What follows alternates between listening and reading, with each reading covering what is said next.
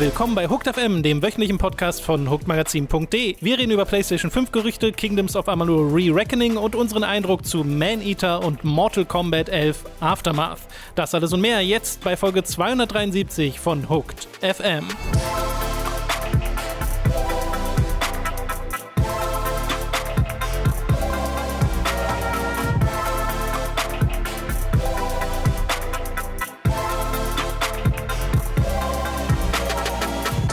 Wir begrüßen euch bei einer weiteren Folge Hooked FM. Ich bin Tom, bei mir sitzt der Robin. Hallihallo.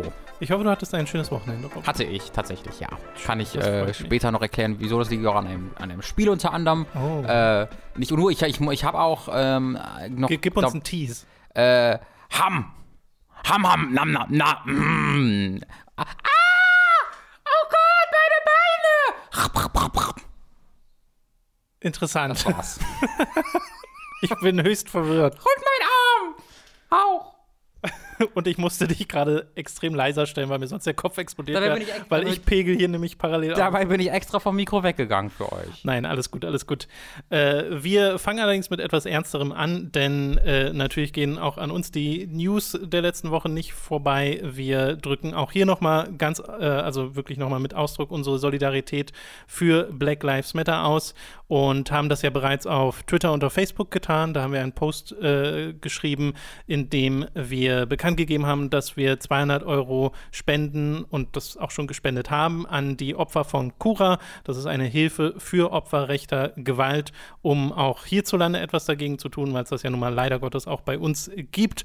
Und es ist extrem überwältigend, frustrierend und krass mit anzusehen und zu hören, was passiert äh, auf der Welt und speziell in den USA gerade und gleichzeitig aber auch äh, faszinierend zu sehen, wie dann unsere eigene Industrie darauf reagiert. Mhm. Wie man sieht, dass Firmen wie Square Enix wirklich hohe Spendensummen raushauen an Organisationen zur Hilfe von Opfern von Polizeigewalt oder äh, wie es jetzt Black Lives Matter Support Messages gibt vor Call of Duty Matches mhm. oder sowas.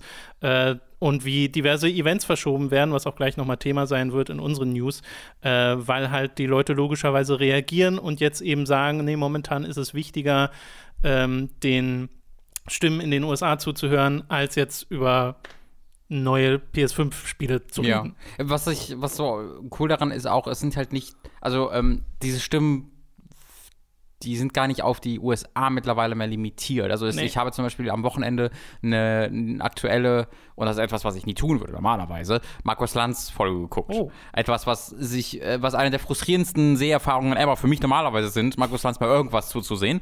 Ähm, aber das war dann halt auch zu diesem Thema der, der äh, rassistischen Polizeigewalt, allgemein des Rassismus mhm. in der Gesellschaft, aber in dem Fall eben nicht einfach nur auf die USA blind bezogen, das war quasi der Starter, sondern dann eben auch auf Deutschland bezogen bezogen. Äh, und das sind halt die Konversationen, die dann so wichtig sind, äh, ja. dass sie auch geführt werden, weil es natürlich ein absoluter Irrtum ist, zu, zu glauben oder sich der Illusion hinzugeben, dass das beschränkt ist auf die USA.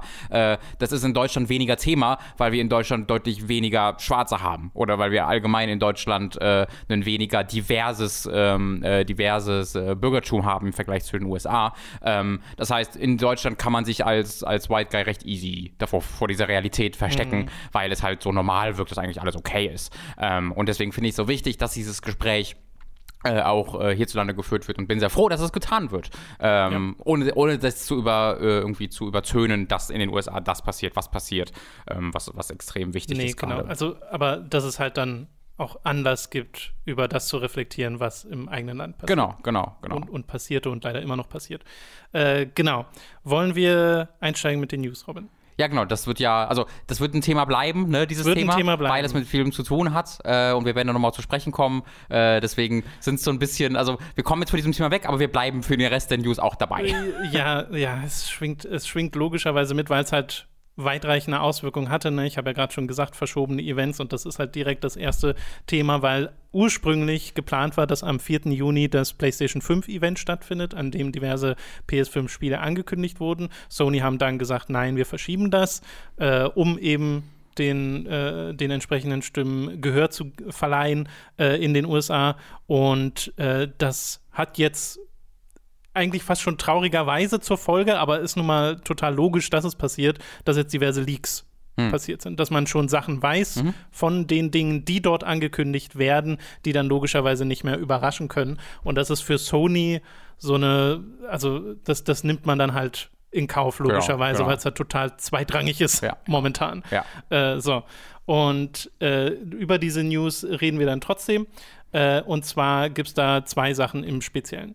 Zum einen äh, gibt es ja den User Dusk Golem, der auf Twitter äh, unterwegs ist, unter anderem, und zum Beispiel auch schon äh, Gerüchte hatte zu Resident Evil 3, die mhm. sich bestätigten, also zum Remake von Resident Evil 3 und der jetzt sagte, er sei 99% sicher, dass auf diesem PlayStation 5 Event äh, Resident Evil 8 gezeigt werden mhm. sollte, dass es auch passen würde, weil jetzt zum, also zeitgleich zu diesem Zeitpunkt auch ähm, Sales online ging für mhm. die anderen Resident Evil-Teile, mhm. äh, dass das wohl eine, eine Parallele sein sollte und äh, dass es halt auch vom vom Zeitraum passen würde, ja. ne? weil es so langsam jetzt halt Resident Evil 3 ist hinter uns und mhm. das nächste Resi, wissen wir ja, ist Resident Evil 8 und wir hatten ja schon mal vor einer ganzen Weile Gerüchte zu Resident Evil 8, was ja. so Village heißen soll ja. und dann soll da äh, vom VILL, das mhm. soll die 8 bilden und so Kram. Wenn das Szenario ausgesucht wird, damit es in den Titel passt. Drei, ja, wahrscheinlich. Wir brauchen irgendein Szenario mit einem I und dann noch zwei Strichen danach, bitte. ist das, ist bei dir Resident Evil 8 nach wie vor was, wo du dich drauf freust, was irgendwie eine Art von Hype also Hype nicht, aber ich freue mich drauf. Bei 8, also dadurch, dass wir jetzt ähm, Resident Evil 2 und 3 sind ja andere Spiele als Resident Evil 7, aber es, ja. es teilt sich auch sehr viel an, an, der DNA irgendwie. Diese Interfaces sind fast identisch äh, und die, es sieht sehr ähnlich aus. Es teilt, also so unterschiedlich wie es ist, so ähnlich ist es dann irgendwie doch auch wieder. Ähm, das heißt, ich, bei mir ist so ein bisschen der Gedanke, wenn, okay, es scheint ja von den Gerüchten auch sehr Resident Evil 7 nochmal zu sein. Und da kann ich mich nicht so richtig hypen für, weil das war dann sehr cool, aber hat mich dann nicht genug begeistert dafür, dass mich das so wirklich hypen würde.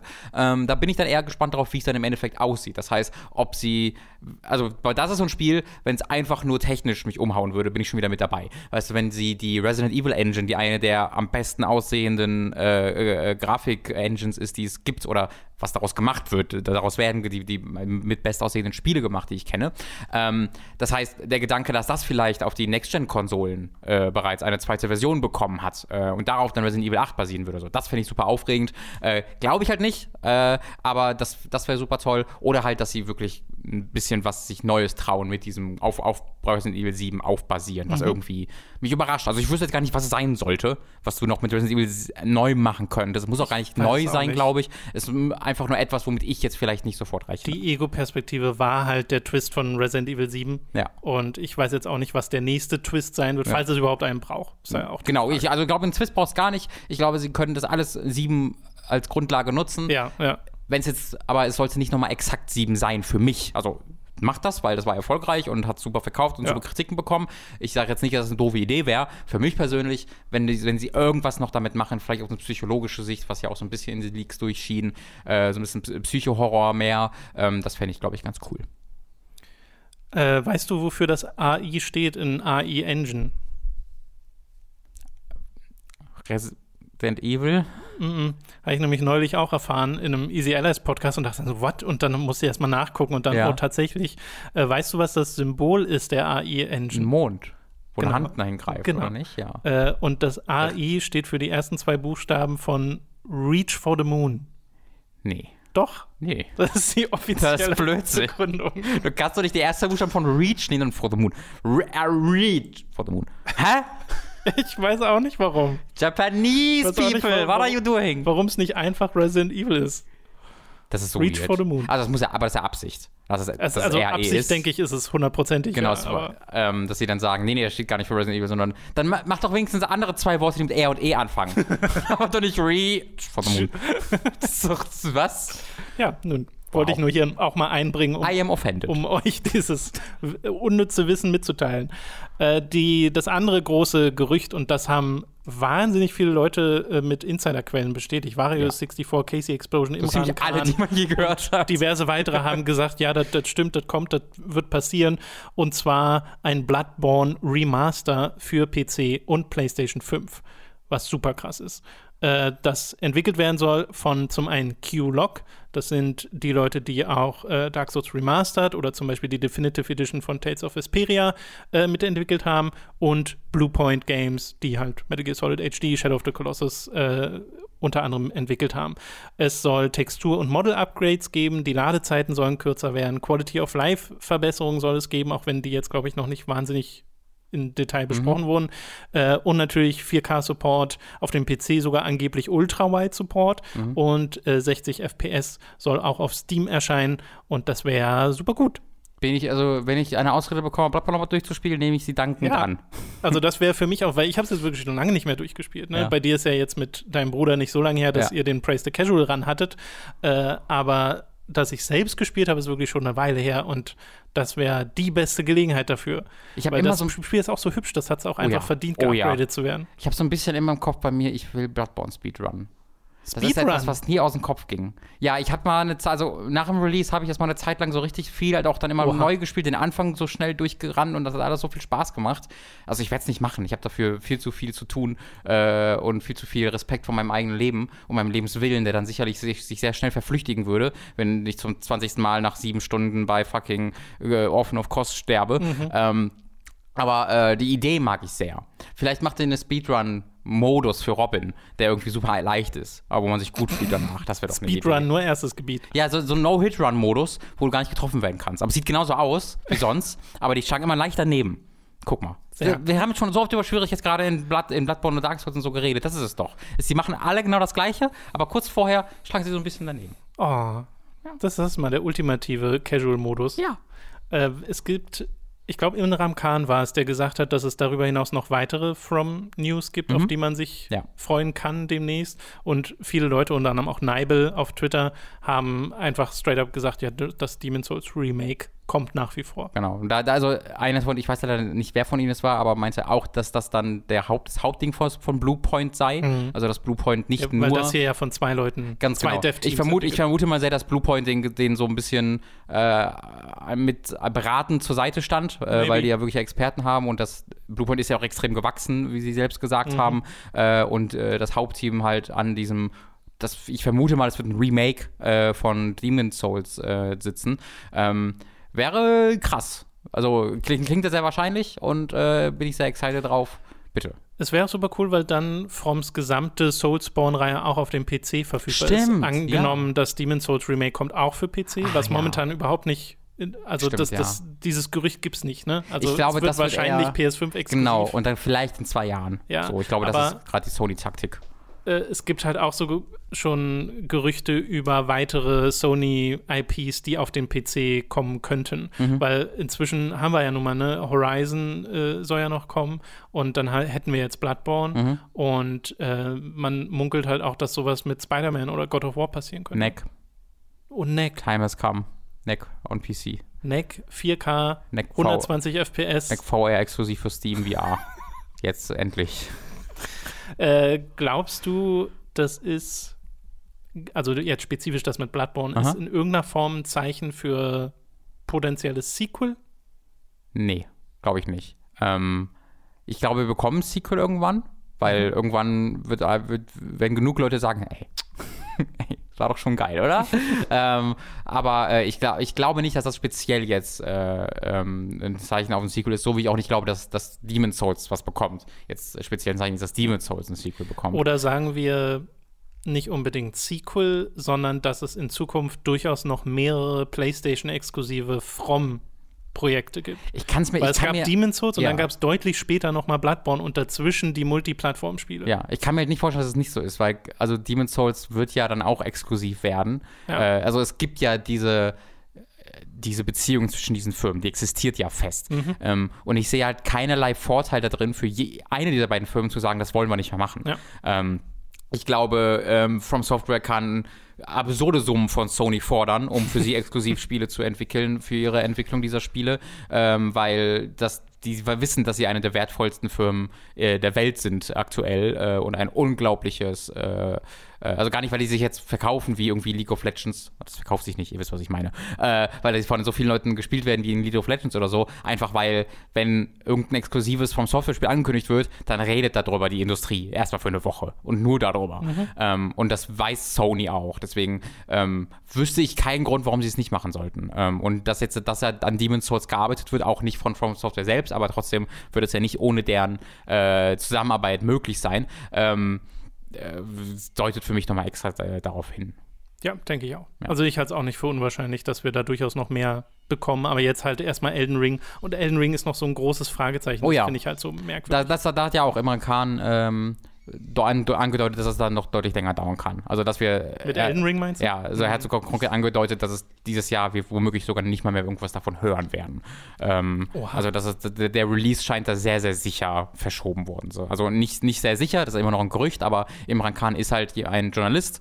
Ähm, der bei Game Informer gearbeitet hat äh, lange mhm. Zeit, äh, mittlerweile glaube ich auch bei Kinda Funny zumindest teilweise angestellt ist. Ähm, äh, oder ist auf jeden Fall zumindest teilweise bei Kinda Funny eingestellt. Ich weiß nicht, ob er sonst noch irgendwas macht.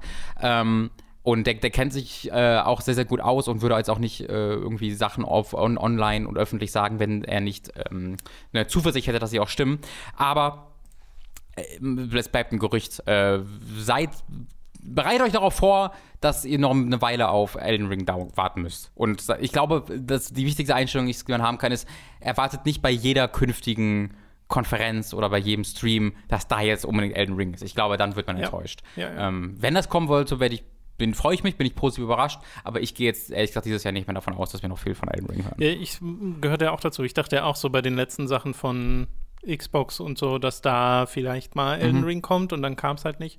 Und äh, das ist schade, aber mein Gott, dann wartet man halt ein bisschen ja. länger. Momentan ist ja sowieso viele Spieleentwicklungspläne ändern sich ja genau. gerade äh, wegen äh, der Pandemie, die übrigens immer noch By the way. Übrigens auch noch. BTW. Da. Oh Mann. Bist du noch Covid? Uh, ja. Äh, gut.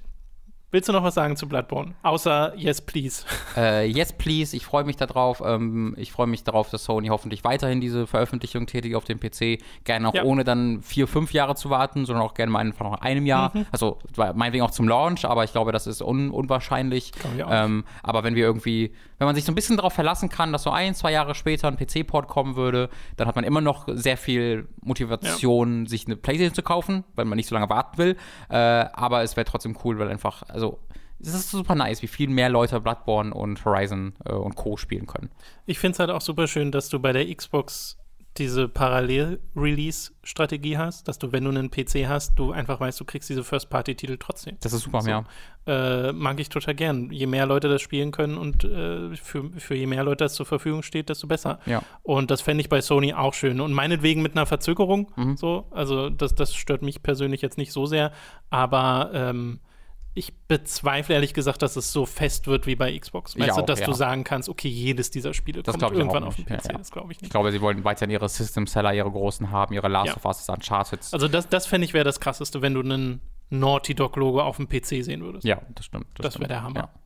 Äh, aber noch halte ich das für, ich halte es für wahrscheinlicher als vor zwei Monaten, aber immer noch für unwahrscheinlich. Genau, da bin ich auch.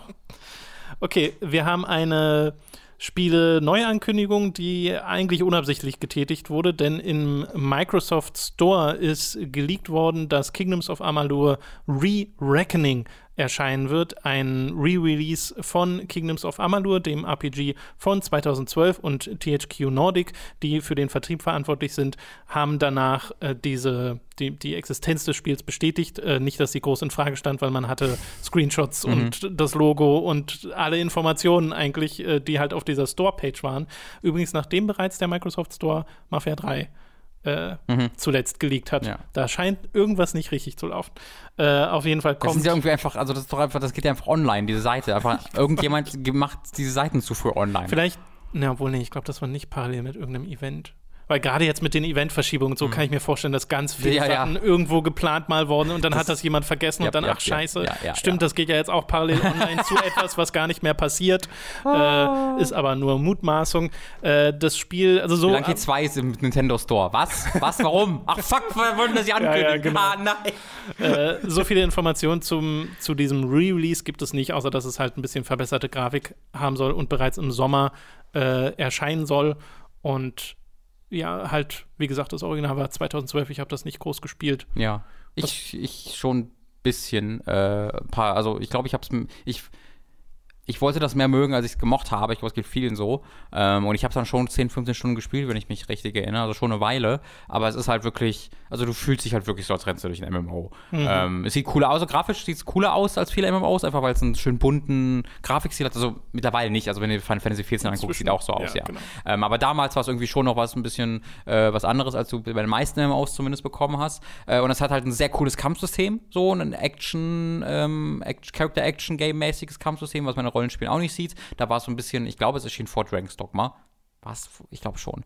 Ich, wollte, ich würde jetzt sagen, es war ein Vorreiter zu Dragon's Dogma, wenn es davor erschien. Also es erschien im gleichen Jahr. Ach echt, ja? Okay, ja, ja dann ist es dann ist es halt sehr ähnlich gewesen zu äh, Dragon's Dogma, sage ich einfach mal. Ähm, Aber du konntest nicht auf Leute raufklettern oder so, oder? Das glaube ich nicht, nein. Nee. Zumindest nicht, soweit ich mich erinnern kann. Aber Dragon's Dogma hat dann auch noch seine Welt gehabt und ja. Äh, viele andere Stärken. Bei Kingdom of Amalur war es das so ein bisschen und es litt halt wirklich unter wahnsinnig langatmigen Gesprächen. Und ich kann mich an keinen einzigen Charakter oder Plotpoint erinnern. An einer riesigen Welt, die extrem leer war und halt nur aus Farmen besteht zwischendurch, aus Monsterfarmen, aus austauschbaren Side-Fetch-Quests.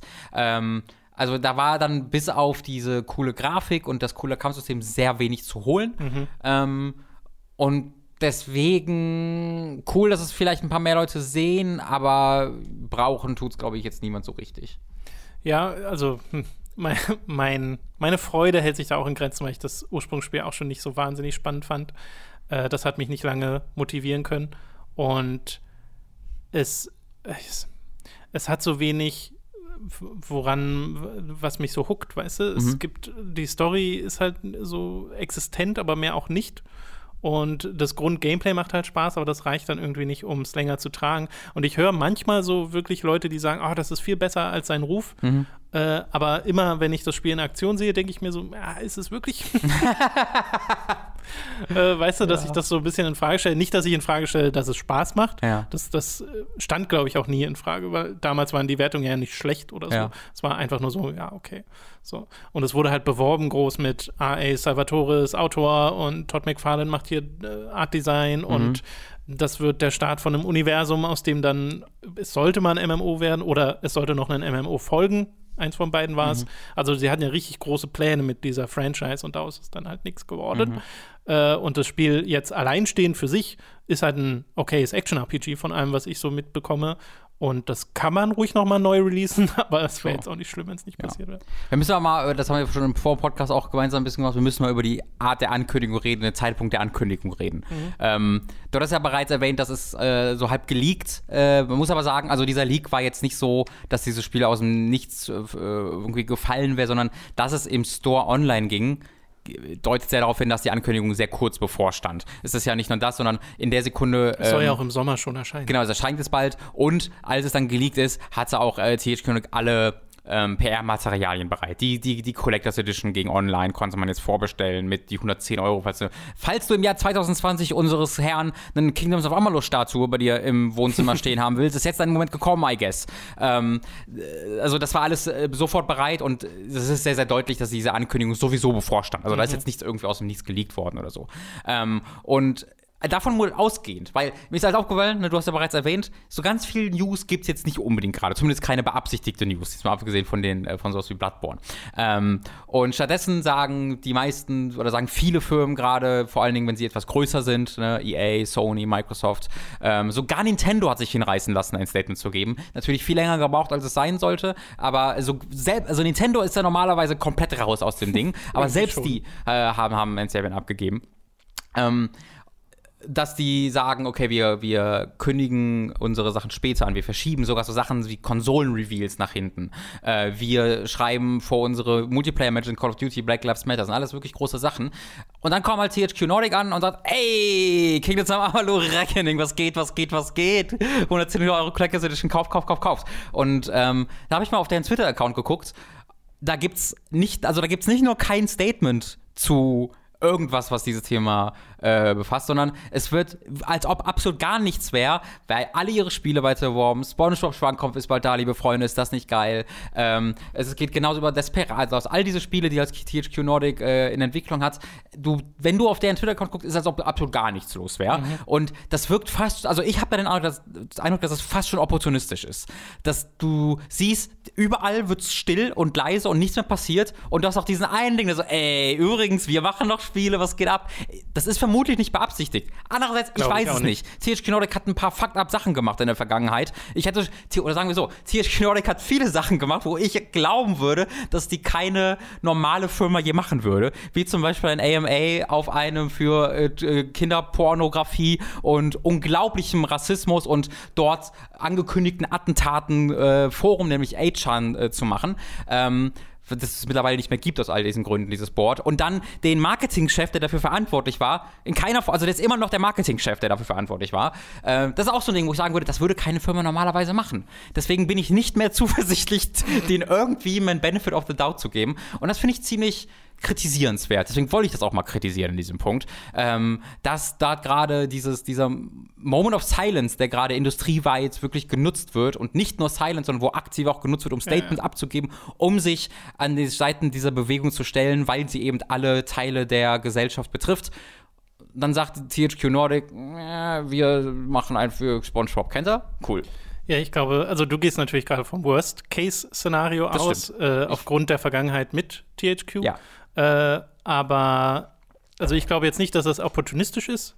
Ich glaube, es ist extrem tone-death, nicht mal einen Support-Message zu schreiben mhm. äh, in, im, im angesichts dessen, was gerade passiert. Vor allem, nachdem man halt sieht, wie alle anderen Spielefirmen ihre Support-Messages schreiben und manche sogar richtig große Spendensummen ja. äh, auf den Tisch legen und wirklich die, die, den Kurs supporten.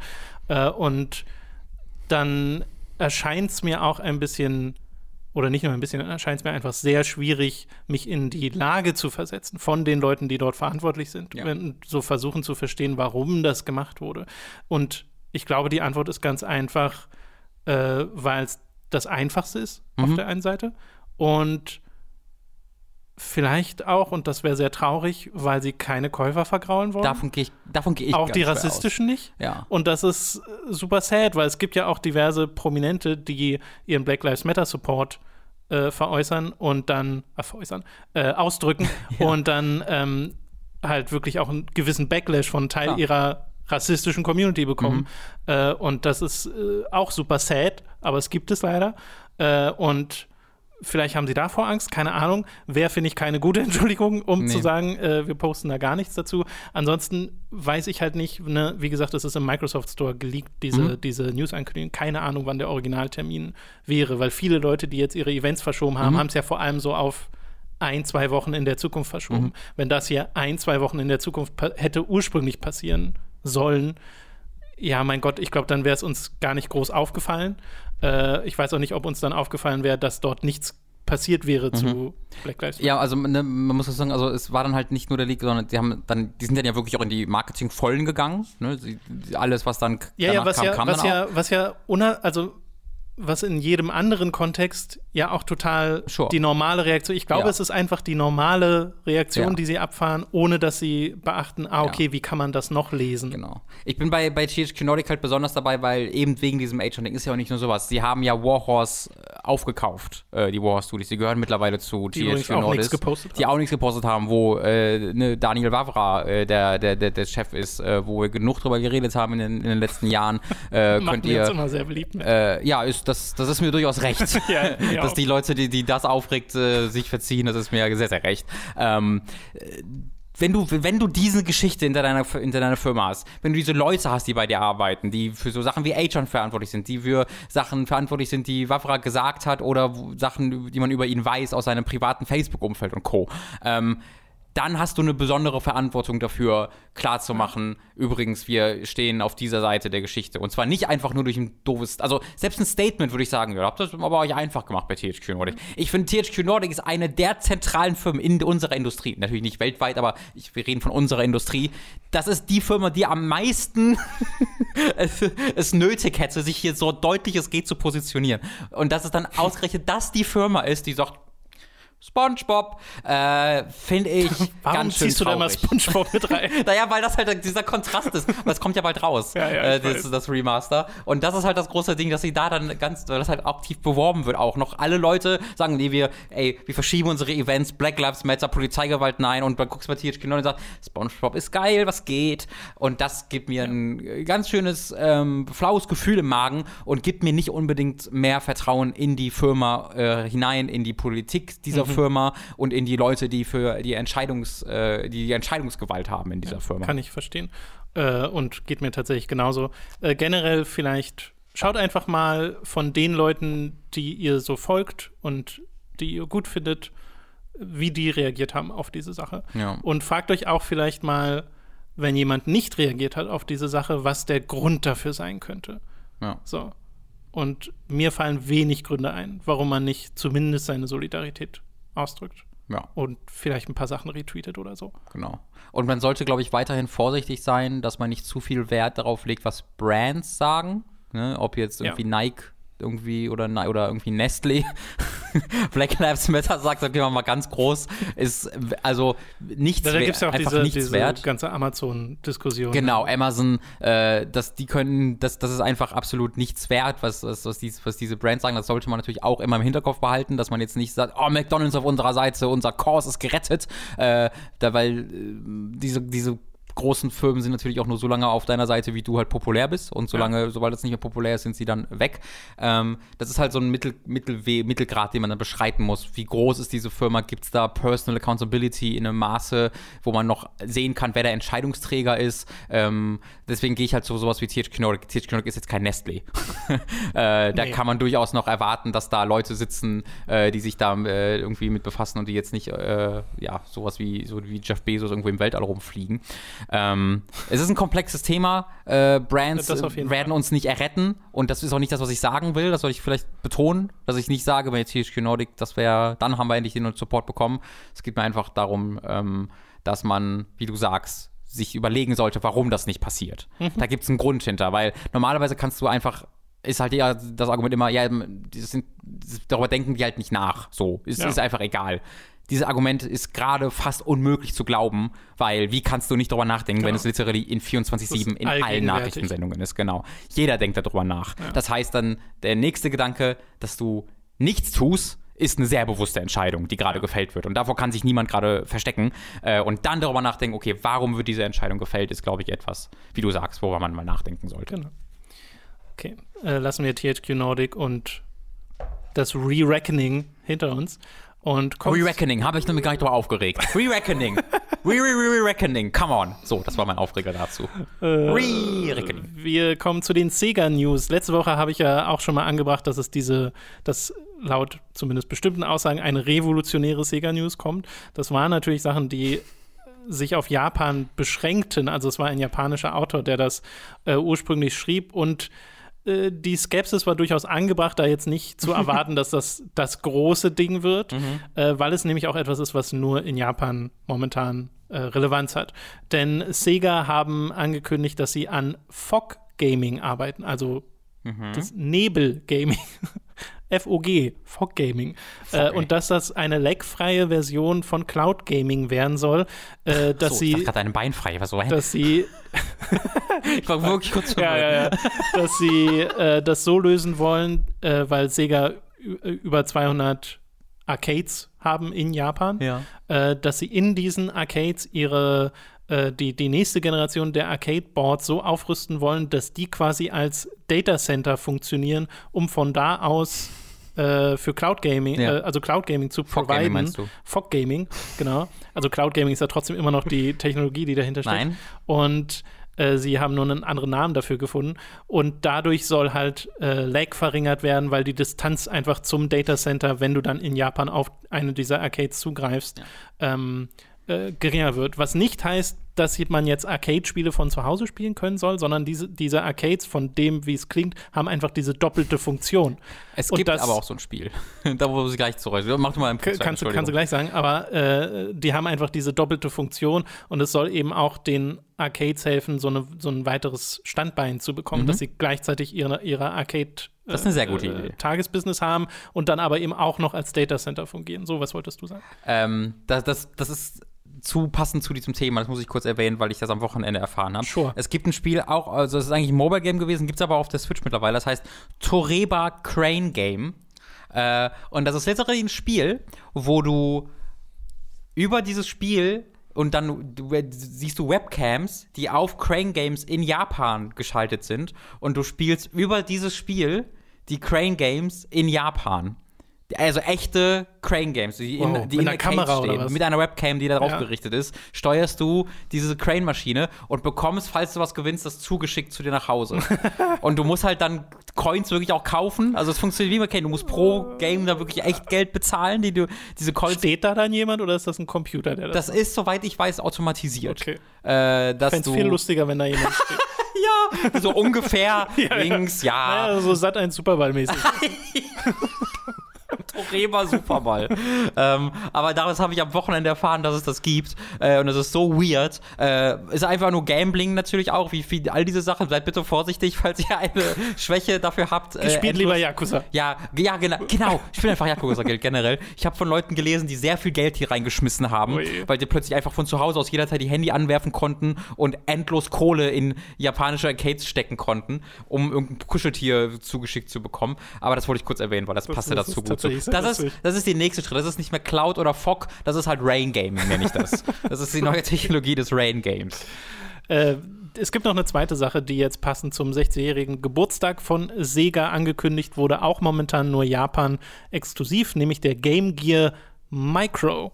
Eine Mini-Mikro-Version des Game Gears, der in vier Farbvarianten kommt und pro Farbvariante sind vier unterschiedliche Spiele vorinstalliert auf diesem Ding.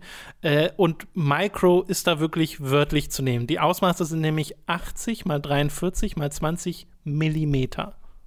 Das Ding ist super klein. und ihr müsst so, euch, oder? ihr müsst okay, euch, nee, so, nee, nee, nee. Okay. So, so, also ich mach, wir machen uns gerade Zeichen, das ist total sinnlos. So oder so, halt 8 Zentimeter, 8 Zentimeter breit äh, was echt nicht ah, groß ah, okay, ist. Ja. Und äh, ihr müsst euch mal einen Original Game Gear vorstellen oder googelt einfach mal den Game Gear Micro, weil dann seht ihr nämlich, wie klein eigentlich der Bildschirm ist von einem Original Game Gear im Verhältnis zum gesamten mm. Gerät. Und das ist hier halt auch noch so. Das heißt, das ist ein winzig ja. kleiner Bildschirm. Und das Ding ist, dann habe ich mich mal weiter informiert dazu. Das Ding kann man übrigens entweder mit zwei AA-Batterien oder mit einem Akku betreiben oder AAA-Batterien, mhm. weil die mhm. gro großen würden da, glaube ich, gar nicht reinpassen. Äh, und äh, man kann für umgerechnet 250 Dollar sich alle auf einmal kaufen, mhm. alle vier Varianten, und mhm. dann bekommt man eine dieser, wie früher, diese Gameboy-Lupen dazu damit man auch tatsächlich was erkennt, was hier, glaube ich, grundsätzlich nötig ist. Ansonsten kosten die einzeln umgerechnet 50 Dollar.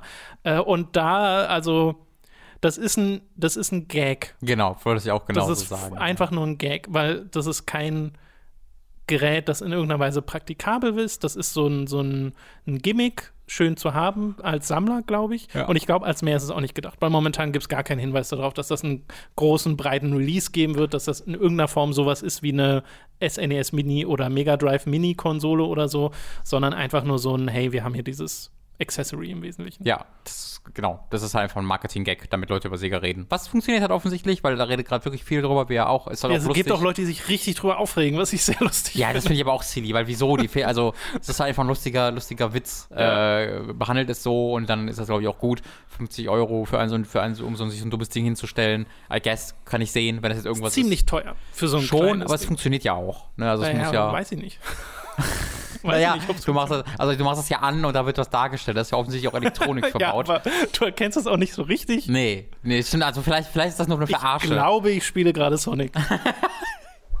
ähm, deswegen, ja, why, why not, I guess. Ja. Ist das denn etwas, wenn es jetzt angekündigt wäre als von mir aus limitiert, aber halt als Release auch hierzulande, wo du in irgendeiner Form Interesse dran Ich weiß hättest? nicht mehr, was ein Giga Game Gear ist. Ich habe das ist einfach der Handheld von Sega. ja, also das weiß ich, aber was darauf spielt, ich habe den nie im echten Leben gesehen. Gab es den in Europa überhaupt? Kennst du noch diese, wir haben ja mal ein Format äh, schon lange nicht mehr fortgeführt, aber gehabt, äh, von, wo wir verrückte Spielewerbung geguckt Habe haben. ich mal von gelesen, ja. Und da gab es mal so eine Werbung, wo so ein fetter Typ Gameboy spielt und Sega sich drüber lustig macht. Zum einen, dass er halt dick ist und Mhm. das dass der Busfahrer? Dass der, nee, ist nicht der. Busfahrer, dass der Gameboy spielt. Ja, und stimmt. dann Ja, ja. gibt es diese Nummer mit, äh, oh, hier ist das Game Gear Ja, und ja, da ist das Farbe stimmt. und viel, viel besser und cooler. Gab es das in Europa aber auch? Das gab es in Europa auch. Okay. Ja, das hat gar, gar keine je besessen, den ich kannte. Ich, Ich kannte einen, das hatte. der ein Game Gear hatte. Ja, Nee, existiert in meiner Wahrnehmung tatsächlich Okay. gar nicht. interessant. Das, das, kon das Ding konnte man an einen Fernseher anschließen. Dann hattest du quasi eine Frühes. Vita TV. Ja, so ein bisschen. Kennt auch keiner mehr heutzutage. Die Parallelen sind unglaublich. ähm, so eine Vi- Mini-Vita, die würde ich mir sofort kaufen. Ja, nee, also wenn es jetzt irgendwas gäbe, wo ich mega begeistert bin, wenn es jetzt irgendwie eine ganz, ein ganz kleines Gorillas-Album wäre, das würde ich mir kaufen. Aber äh, das äh, dann eher nicht, nein. brauchst einen ganz kleinen Player. Ja, ja, du hast doch voll, und dann sind es so chipmunk Das ist so das, das. Gegenteil von Vinyls, weißt du, dass du einfach so ja. ganz kleine Discs Für unterwegs. für unterwegs. Ein Plattenspieler unterwegs, endlich. Äh, Okay, wir kommen zur letzten News und einer Spiele-Neuankündigung, denn es wurde Project Cars 3 enthüllt von den Slightly Mad Studios und Bandai Namco und es gibt einen Trailer dazu, es gibt auch schon Gameplay-Material dazu, Beta-Footage.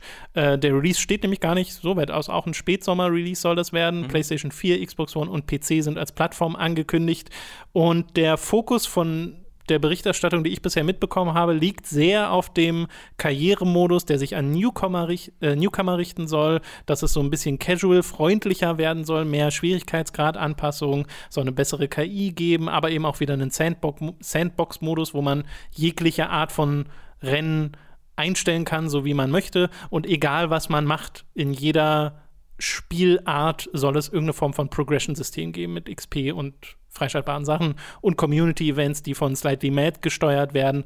Äh, und von dem, was ich bisher gelesen habe zur Rezeption dieses Spiels, ähm, ist es wohl so, dass viele Fans von Project Cars äh, so ein bisschen sich am Kopf kratzen, kratzen weil es halt so sehr aussieht wie, okay, wir gehen ein bisschen in die Richtung Forza Need for Speed, Ja. statt noch mehr Hardcore Racing Sim, was ja Project Cars eigentlich sein sollte. Ja. Siehst du das auch? Hast du diese Spiele gespielt? Also ich habe ähm, Project Cars, oh, ich weiß gar nicht, ob ich eins gespielt habe. Eins auf jeden ich Fall, glaub- weil wir es auch mal gestreamt haben. Oh, echt, ja? Ja. Okay, dann habe ich das sogar ein bisschen mehr gespielt und zwei habe ich ein bisschen gespielt. Also zwei habe ich mir vor irgendwie einem Jahr, glaube ich, erstmal gekauft, weil ich halt auch VR das spielen wollte. Ähm, Project Cars ist einer der Vorreiter von auch VR-Rennspielen Mhm. auf, dem, auf dem PC. Was sie auch für drei bereits angekündigt, dass sie da wieder VR haben sollen und meinten Industry Leading, also da, da stecken sie wohl auch ein bisschen Aufwand rein. Äh, und der VR-Modus gerade von zwei ist wirklich unglaublich geil, weil du ja so viele unterschiedliche Autos hast. Ähm, Ja. Das ist wirklich sehr, sehr, sehr beeindruckend. Ähm, es sind, Project Cars war, hatte immer eine seltsame Position irgendwie im, im, im Genre, weil es sind schon Hardcore-Simulationen, aber nicht welche, die Leute, die Fans von Hardcore-Simulationen sind, unbedingt spielen. Die gehen Ist das so? immer zu R-Factor lieber oder äh, zu Live for Speed oder äh, zu äh, Assetto Corsa, was auch immer. Also Spiele dieser Art, die wirklich äh, richtig krass drin sind. Und Project Cars wird da in meiner Erfahrung, ich, also wie gesagt, ich bin keiner dieser Pros, aber ich verfolge auf YouTube auch viele äh, sehr Hardcore Sim-Racer. Ähm, und da ist Project Cars immer so ganz nebenbei ein Thema. Oder halt, wenn mal VR gespielt werden soll oder so. Aber jetzt, ich, mir, mir fallen auch kaum irgendwie Turniere ein, die mit Project Cars gemacht werden. Woran das liegt, kann ich nicht genau sagen. Dafür bin ich nicht genug in der Materie drin. Ob da die Simulation einfach zu schlecht ist oder ob irgendwie was anderes sie davon abhält, weiß ich nicht. Äh, aber es hat dann immer noch eine Fanbase. Es hat ja zwei Teile bekommen, die halt dann irgendwie vielleicht so ein bisschen nach einem Mittelweg suchen, weil du halt in Project Cars, also Project Cars ist deutlich nahbarer als jetzt sowas wie R-Factor Okay. oder sonst irgendwas. Das, das, Und das wollen sie ja scheinbar noch verstärken. Genau, das könnte. Ich, und ich weiß halt gar nicht, ob das so eine schlechte Idee ist. Ich hätte tatsächlich gedacht, dass der.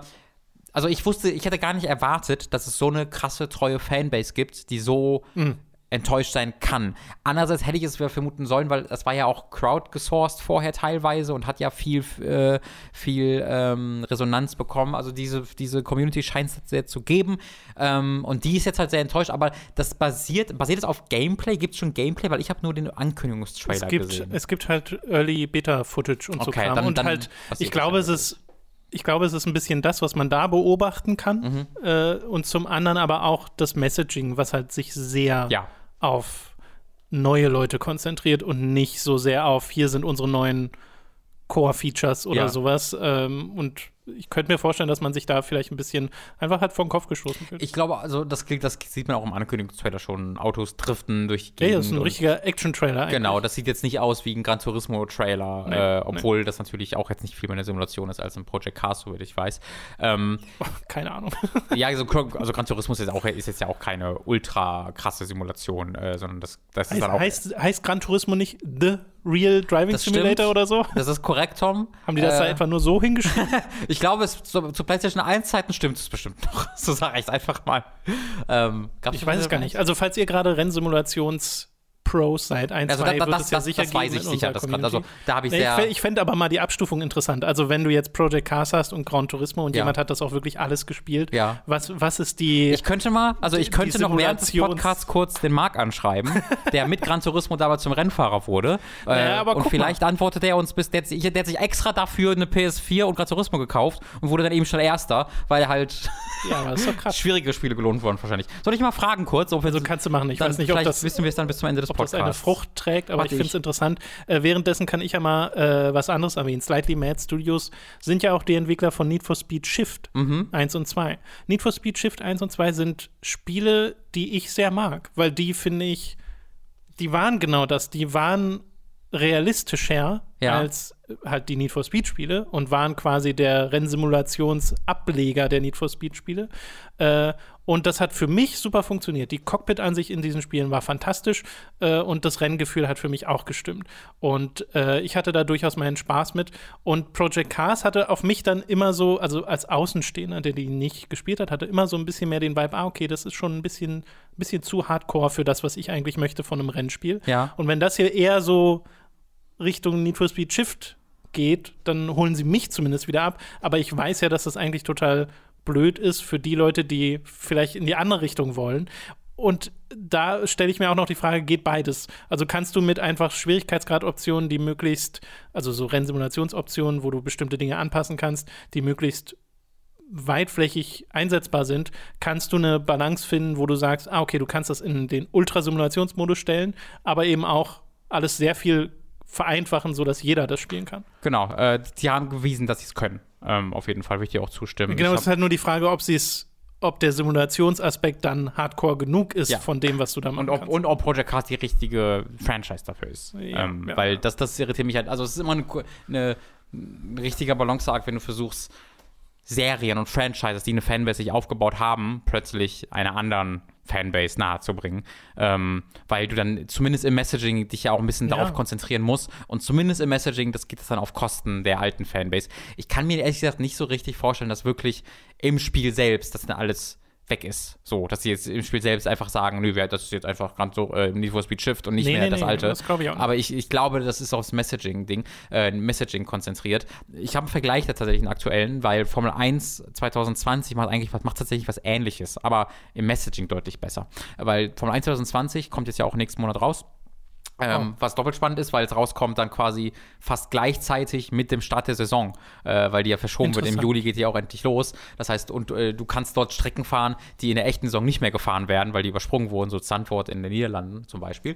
Egal, ähm, was es in Formel 1 2020 gibt, ist halt ein neuer Casual Mode. Der heißt nicht so, also der ist irgendwie Simplified oder sonst irgendwas, wo du den am Anfang einstellen kannst, äh, Standard oder den, und dann sind die Pfeifen zum Beispiel vereinfacht. Also ähm, du hast nicht 20 Pfeifen, die du einstellen kannst, die du wo gar nicht verstehst, was die machen und sowas, sondern alles ist deutlich simpler, äh, äh, wird dir simpler dargestellt. Äh, du äh, kannst einfacher einstellen, wie du fahren willst, und, du, und das Fahren ist natürlich auch selbst weniger anspruchsvoll. Das gibt's jetzt und das wurde auch beworben aber es ist jetzt nicht so, als ob gesagt wurde, das ist jetzt das Spiel. So, wir mhm. haben immer, es war immer noch sehr klar, wir sind dieses Spiel, wir machen immer noch die gleiche Zielgruppe, wie sprechen wir an wie vorher auch, so zwischen Arcade und Simulation. Ähm, aber als zusätzliches haben wir jetzt das hier. Und das scheint ja Project Cars ein bisschen oder Slightly Mad ein bisschen verkackt zu haben, dass ähm, die das nicht als zusätzliches Feature verkaufen, sondern als das Feature. Hm. Ähm, und ich glaube, selbst das könntest du machen ähm, als, als Fokus, eine einen Monat oder drei Wochen, nachdem du es angekündigt hast. Ja? Kündige das Spiel an. Ach so, ja. Mach erstmal klar, das ist, ihr Leute, mhm. ihr seid safe. Und dann geht der große Marketing-Blowout raus an die, an die allgemeine, an die, an die Allgemeinheit, dass die äh, hören, dass das für sie was ist. Hm. Es gäbe viele Möglichkeiten, es besser zu machen, als sie es jetzt gemacht haben. Ja, es ist, das ist super interessant, weil so wie ich den Trailer und die Ankündigung wahrgenommen habe, ist das für mich einfach eine Rennspielankündigung von einem Spiel, was ganz cool klingt. Mhm. Aber meine Perspektive ist ja auch nicht die von einem Project Cast-Spieler. Ja, und ja. das ist manchmal sehr witzig, wie unterschiedlich man dann Dinge wahrnimmt ja. äh, automatisch. Äh, falls ihr da noch äh, Feedback habt oder selbst Project Cast-Spieler seid, vielleicht gibt es ja auch Project Cast-Spieler, die durchaus sagen, nö, ich finde das voll cool. Kann gut sein. Also kann, es ist ja jetzt nicht so, dass man auf den Ankündigungstrailer geht und der hat nur Dislikes. Ja. Er hat schon eine ordentliche Portion ja. Dislikes, aber jetzt nicht überwiegend oder mhm. so. Also er wird jetzt nicht zerstört. Ja. Es ist also auch nicht, na, damit wir nicht das falsche Bild wecken, nicht so von der, meiner Wahrnehmung zumindest, dass jetzt jeder dagegen ist oder so. Es gibt ich, durchaus Leute, die sagen, oh, sieht doch cool aus. Es gibt scheinbar diese Kern-Community, die ja. sehr geschlossen ist. Also auch wenn du auf dem, ich war auch mal auf Reddit unterwegs und das ist alles sehr geschlossen. Okay. Ähm, so, was geht hier ab? Äh, aber äh, die Allgemeinheit, also wie gesagt, sie bemerkt das natürlich nicht. Ich hätte es auch nicht gemerkt als jemand. Ich gehöre auch für zur Allgemeinheit, äh, weil ich ein, du musst schon im Project Cast drin sein, um zu merken, mhm. dass da, glaube ich, irgendwas anders ist oder falsch ist. Gut, das äh, soll es dann auch gewesen sein mit den äh, News für diese Woche. Wir verzichten diese Woche mal auf die Werbepause. Stattdessen weise ich lieber noch einmal auf hm. den, äh, die Opfer von Cura hin, äh, die sich, wie, wie, gesagt, die wie gesagt Hilfe anbieten für Opfer rechter Gewalt äh, von der Amadeo Antonio Stiftung. Wie gesagt, das ist jetzt eine Organisation, die wir rausgesucht haben, die wir supporten. Es gibt noch zahlreiche andere da draußen. Es gibt ja auch diverse Organisationen, die man direkt in Amerika unterstützen kann, auch hierzulande aus, falls man das denn möchte. Aber äh, wir haben uns halt jetzt für diese entschieden. Ich packe euch auch den Link dazu ähm, in die Beschreibung. Und dann können wir weitermachen mit den Spielen, die wir in der letzten Woche äh, gezockt haben. Und äh, direkt mal der Hinweis: Es ist ja die Command Conquer Remastered Collection rausgekommen. Äh, die haben wir auch schon. Ich habe auch schon reingespielt, aber noch nicht genug. Deswegen würde ich die mal schieben auf nächste Woche, mhm. damit ich dann da ein bisschen mehr gespielt habe. Vielleicht hast du dann auch mal reingeguckt. Mhm. Und dann können wir da ein bisschen besser drüber reden, als jetzt so ganz kurz von ja. den ersten, von der ersten Spielstunde zu quatschen, weil das wäre, glaube ich, nicht so wertvoll. Ähm, was wir allerdings viel gespielt haben, was du durchgespielt hast, ist ein Spiel namens Man Eater. Mhm. Man Eater ist ein Spiel, in dem man einen Hai spielt. Yes. Das gleichzeitig auch so ein halbes Action-RPG ist. Ne, ist das eine akkurate Genrebeschreibung? Ich weiß es gar nicht. Ja. ja. Open World halb. Ja. Ja, okay. Ja. Hm, wir tasten uns ran. Du wir kannst es gleich mal etwas, äh, etwas näher beschreiben. Ich finde das vom Konzept her super cool, weil es mhm. mal was sehr anderes ist. Äh, und vor allem auch, also das gibt es ja auch schon als Multiplayer-Konzept umgesetzt, so dieses, ich weiß gar nicht mehr, wie dieses Spiel hieß. Weil ähm, Maneater ist so ein reines Singleplayer-Spiel, oder? Genau, ich weiß genau, was du meinst, aber ich weiß auch nicht, wie es hieß. Kann ich mir jetzt auch nicht nochmal. Ich, ich weiß aber, dass ich mir eine Zeit lang einfach, ich dachte, das wäre das. Ja, dachte äh, ich auch. Ja. Und dann ist es jetzt so rausgekommen und die Leute sagen so Singleplayer-Ding, dass man äh, halt in so und so viel Zeit durchspielt. Äh, wie gesagt, du hast es jetzt durchgespielt. Wie ist es denn und was ist es genau? Also es ist, ich würde es in allererster Linie als ähm, Action-Titel äh, bezeichnen. Übrigens ganz kurz, äh, kommt von, ähm, äh, von Deep Silver, die zur Koch gehören, die auch zu THQ Nordic gehören. Oh. Das vielleicht im Hinterkopf behalten. einfach ja, danke für den zieht, Hinweis. Zieht auch Reihenschlüsse daraus. Ähm, das ist in allererster Linie ein Action-Titel mit den Sim simpelsten und leichtesten RPG-Elementen im Hintergrund, so okay. würde ich es sagen. Ähm, es, äh, Maneater hört sich erstmal sehr abgefahren an, ne? Du bist halt ein fucking Hai und schwimmst durch eine offene Welt. What the fuck? Das ist ja super weird. ist es auch. Ähm, Maneater ist gleichzeitig ein unglaublich schnell zu durchschauendes und simples Spiel, dass du eine 15 Minuten lang spielst und dann hast du literally alles gesehen, was dieses Spiel zu bieten hat ich habe Amenita nichtsdestotrotz durchgespielt und hatte sehr viel Spaß damit. Also das ist ein interessantes hm. Spiel.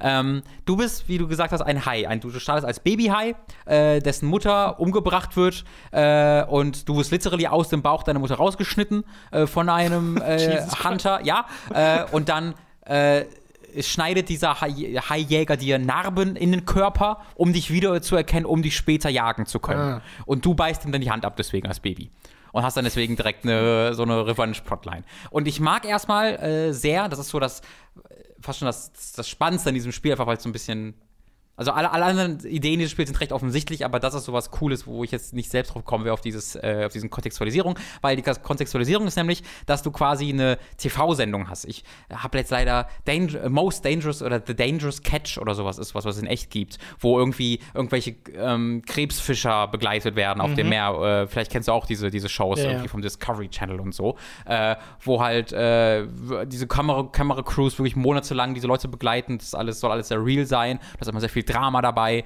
Ähm, und äh, Deadliest Catch heißt das. So heißt diese. Deadliest so heißt. Der Deadliest Catch, ja. genau. Ja, Irgendwie ähm, so halt. diese, diese, Art von Shows. So genau. eine Show wird quasi über diesen High-Jäger ja, gemacht. Äh, und deswegen hast du so sechs, sieben, acht Cutscenes im Laufe des Spiels und auch ein längeres Intro, wo halt dieser High-Jäger in ihre Kamera spricht und du hast einen Erzähler im Hintergrund und unten rechts das Senderlogo und Hashtags, die eingeblendet werden. Das ist wirklich eine ziemlich, ziemlich coole, mhm. äh, ziemlich cooles Idee, Setting dafür, genau. Ähm, und der, sie, sie nutzen das dann auch im Spiel selbst, weil der Sprecher, äh, der Sprecher ist der den kennen die meisten als den Vater aus Rick and Morty. Oh. Der, der Vater von Morty äh, spricht hier den, seinen, ich sag mal, den Erzähler dieser, dieser Show. Und das ergibt dann im Kontext dieser Geschichte nicht mehr so wirklich Sinn, aber ich finde trotzdem cool, dass sie es machen. Der kommentiert alles, was du machst im Spiel. Mhm. Ja, äh, der hat eine unglaubliche Anzahl an Voicelines aufgenommen. Für jedes Collectible, was du aufhebst, gesagt hat, der sagt er was anderes, was zu diesem Collectible passt. Wenn du irgendwelche Viecher isst, dann sagt er was konkret zu diesem Viech, das du aufgefressen hast. Wenn du dodged, wenn du bla bla. Der sagt zu allem irgendwas und das fängt dann irgendwann auch an zu wiederholen, auf mhm. jeden Fall. Aber die ersten fünf, sechs Stunden war das fast kontinuierlich einfach neue Wie lange Sachen. ist das Spiel denn? Ich, also, das ist so ein Ding, ich glaube, wenn, es kommt darauf an, wie, wie, wie du spielst, weil du halt dieses Spiel sehr einfach 100%en kannst, ja. weil dir so die Collectibles dann auch recht schön auf der Map angezeigt werden und so. Mhm. Ich persönlich habe es nach ungefähr 10 Stunden 100%et und nach achteinhalb Stunden durchgespielt. Es kommt aber an, du kannst auch, wenn du weniger Collectibles am Anfang sammelst, kannst du es auch bestimmt in fünf, sechs Stunden durchspielen okay. und dann nach brauchst du dann nochmal vier Stunden, um die Sachen aufzusammeln. Ähm, also es ist auch ein sehr kurzes Spiel tatsächlich. Ja. Oder ein relativ kurzes Spiel für ein Open-World-Ding, wenn man sich das überlegt.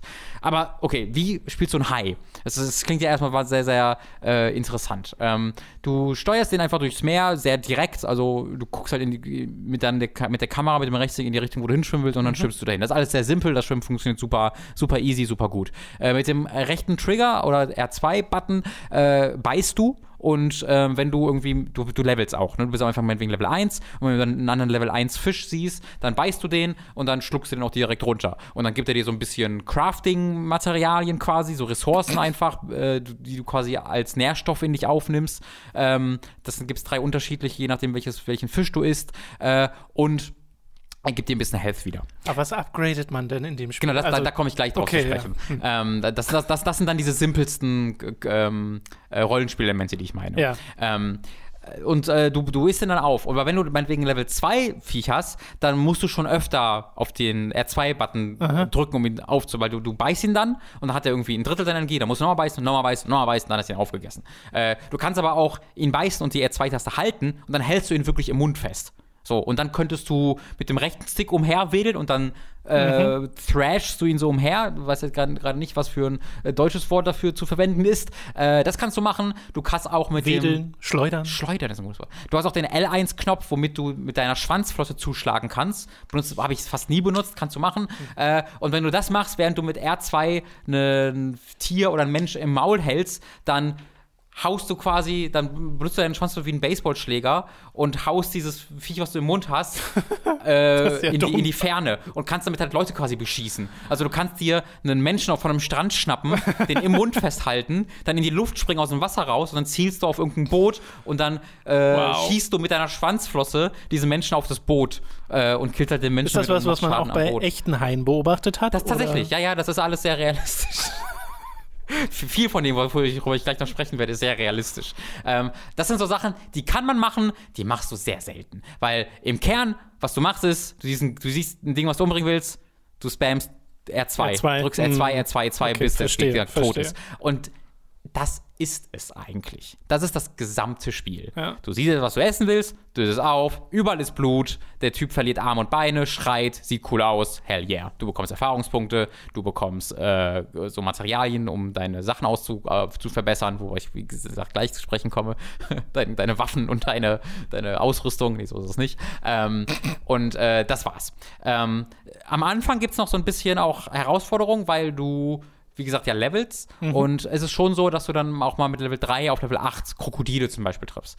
Äh, und die können ich dann mit 4, 5 Bissen erledigen. Und da ist dann wirklich, du hast auch einen Dodge-Button. Den Dodge-Button, den vergisst du irgendwann. Den brauchst du irgendwann einfach nicht mehr. Aber am Anfang des Spieles äh, guckst du dann wirklich dieses Krokodil an und es ist meistens bei diesen Gegnern so, die haben meistens so einen Nahkampfangriff und einen, den die aus der Ferne machen. Mhm. So einen, einen, so einen Lunge, wo sie zu dir hinfliegen und einen, wo äh, Schwimmen ist das Wort, was ich suchte, glaube ich. Äh, und einen, wo sie aus der, Nähe Die Steuerung ist ja sehr, als würde man fliegen. Deswegen. Tatsächlich, ja. ja. Ähm, und da guckst du jetzt halt an und weichst dann diesem Schlag aus und dann blinken die wirklich so hell ja. und dann weißt du, jetzt sind sie schwach, jetzt kannst du die beißen, also vier, fünf Mal und dann machst du, wiederholst du das halt sechs Mal und dann sind sie tot.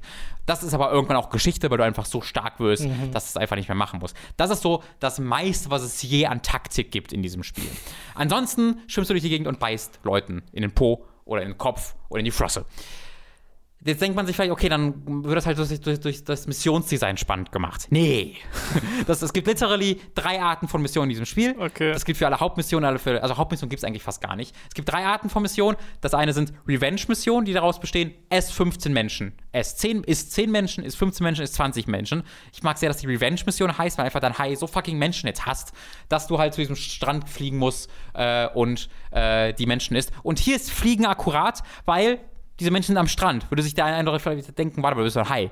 Wie kannst du denn an den Strand? Ja, ist egal. Du, du gehst also, du springst einfach aus dem Wasser raus und am Anfang kannst du vielleicht dann eine Minute, nein, Minute ist zu viel. Sag mal, 20 Sekunden an mhm. Land überleben, zum Ende 5 Minuten. Ist egal. Und dann. Zappelst du denn da so rum oder was? Ja, aber du läufst auch eigentlich so ein bisschen. Also du bist einfach dieser Hai und du kannst so lang springen und laufen und einfach diese Leute wegmanschen. Die denken sich, what the fuck is this? Dieser Hai läuft einfach auf dieser Brücke rum und isst uns auf. Äh, und die rennen da auch nicht so wirklich weg, freundlicherweise, und die bleiben da einfach stehen. Und da gibt's halt, also die können ja auch nichts tun. Die, da ist so einfach zehn so. Menschen auf und das war's. Das ist ein Missionstyp. Anderer Missionstyp ist, ist zehn ähm, Fische auf. das sind dann Population Control Missions. Ist exakt das gleiche, nur im Wasser. Ja. Und dann gibt es noch als, äh, als letzte Mission, wo du halt einzelne Monster, einzelne Monster, einzelne Lebewesen mhm. aufessen musst. Die sind dann ein bisschen stärker. Wie gesagt, da musst du vielleicht mal ausweichen. That's it. Das ist das komplette Spiel. Erneut, du machst nichts anderes, als hinzuschwimmen, wo du hin sollst und ganz oft R2 zu drücken, bis alles tot ist. Aber das hat mich schon zehn Stunden lang ganz gut unterhalten, muss ich sagen. Ich frage mich, ob das irgendwie so eine ganz komische Abwandlung vom Dynasty Warriors äh, ähm, weiß nicht, Thrill ist, dass ja. da die, die, gleiche Stelle gekitzelt wird oder so, weil es klingt schon sehr simpel von dem, was du machst. Ich habe auch schon von vielen Leuten gelesen, dass es zu simpel ist und dass mhm. es auch zu wenig ist, weil es auch 40 Euro kostet und mhm. das dann vielen Leuten dann doch ein bisschen zu teuer ist äh, für eben das, was es dann am Ende bietet. Mhm. Aber ich glaube, es wird sehr viel getragen einfach von der Art Spiel dieses. Ja. Weil wenn du nicht Man-Eater spielst, um einen Hai zu spielen, der auf Jagd geht, mhm. welches andere Spiel spielst du dann, um einen Hai zu ja, spielen, ja, der auf Jagd so geht? Da gibt es nicht so viele. Und man muss den wirklich, also da, da, darf, da muss man den wirklich Respekt für aussprechen, denn es ist halt, die Idee ist super gut, ja.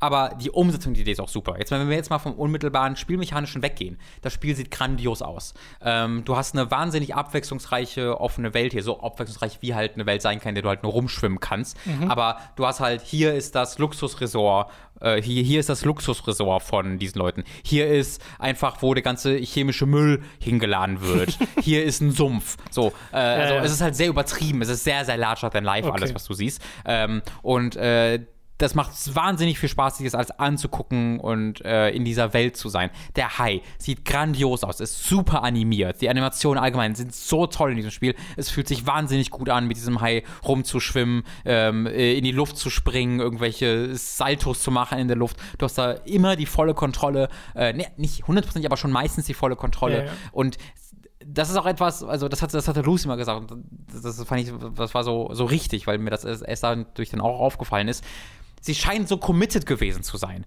Die scheinen diese Idee gehabt zu haben und aber nicht dann zu sagen, okay, machen wir jetzt irgendwie ein High, who cares, sondern die scheinen unfassbar viel Zeit darauf äh, aufgewendet zu haben, dass sich das dann aber auch wirklich anfühlt, als würde so ein Hai spielen. Und okay. das sieht auch super geil aus, wie dieser Hai sich, sich durch die Gegend schwimmt und wie er Sachen auffrisst. Und das fühlt sich alles sehr komplett und mhm. richtig an. Äh, und das gibt's recht selten, also gerade bei so 40-Euro-Titeln, die tendieren dann ja auch oft dazu, dass sie da so ein bisschen glitchy Animationen Animationen sind so ein bisschen, äh, und es sieht dann vielleicht ein bisschen so aus, aber da sind dann wirklich eher die, ähm, die Kompromisse beim Spielmechanischen, aber wie es aussieht und wie es sich erstmal anfühlt, ist wirklich absolut top. Okay. Und das trägt's voll.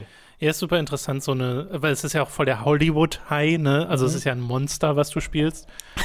es ist mehr noch an Hollywood, da komme ich gleich noch drauf Ja, zu ja. sprechen. Äh, verändert der sich denn äh, groß? Du hast ja gesagt, er kriegt am Anfang in der Story die Narben. Mhm. Gibt es da irgendwas, was du während des Spiels äh, bekommst, sei es als Oh ja. Freischalt oder als irgendwie, dass du aus dem Kampf hervorgehst und du bist dann entsprechend äh, verletzt oder Also so? das nicht, aber da, da kommen dann die Rollenspielelemente zu Ja. tragen. Äh, also A, du hast äh, vier, vier, fünf unterschiedliche äh, quasi Stadien wirklich, weil du startest halt wirklich als Kind, wirst Teen, wirst Erwachsener, Man wird wirst also einfach älter und schließlich bist größer. du ein Mega-Shark. Ja, du wirst größer, deine Proportionen verändern sich aber auch. Mehr also, Zähne.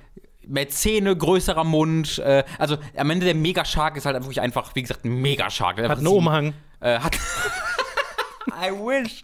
Ja, es ist nicht so weit von der Weide entfernt, um ganz ehrlich zu sein. ähm, also das ist erstmal das, was fest an die Level gebunden ist. Das Ja, passiert ja. dann so oder so. Äh, aber du hast dann eben diese Rollenspielelemente, weil du hast hier quasi tatsächlich Rüstungssets.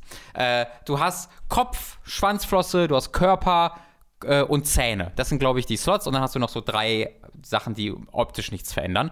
Äh, und dann kannst du, also du kannst jetzt sagen, ich bin jetzt ein Bone Shark. Und ich rüste mir jetzt überall das Bone-Set aus, dass du halt einfach freischaltest durch Sachen, die du in der Open Welt machst. Collectibles sammeln, äh, Missionen erledigen. Äh, und dann, also, du hast dann wirklich, du bestehst dann aus Knochen außen.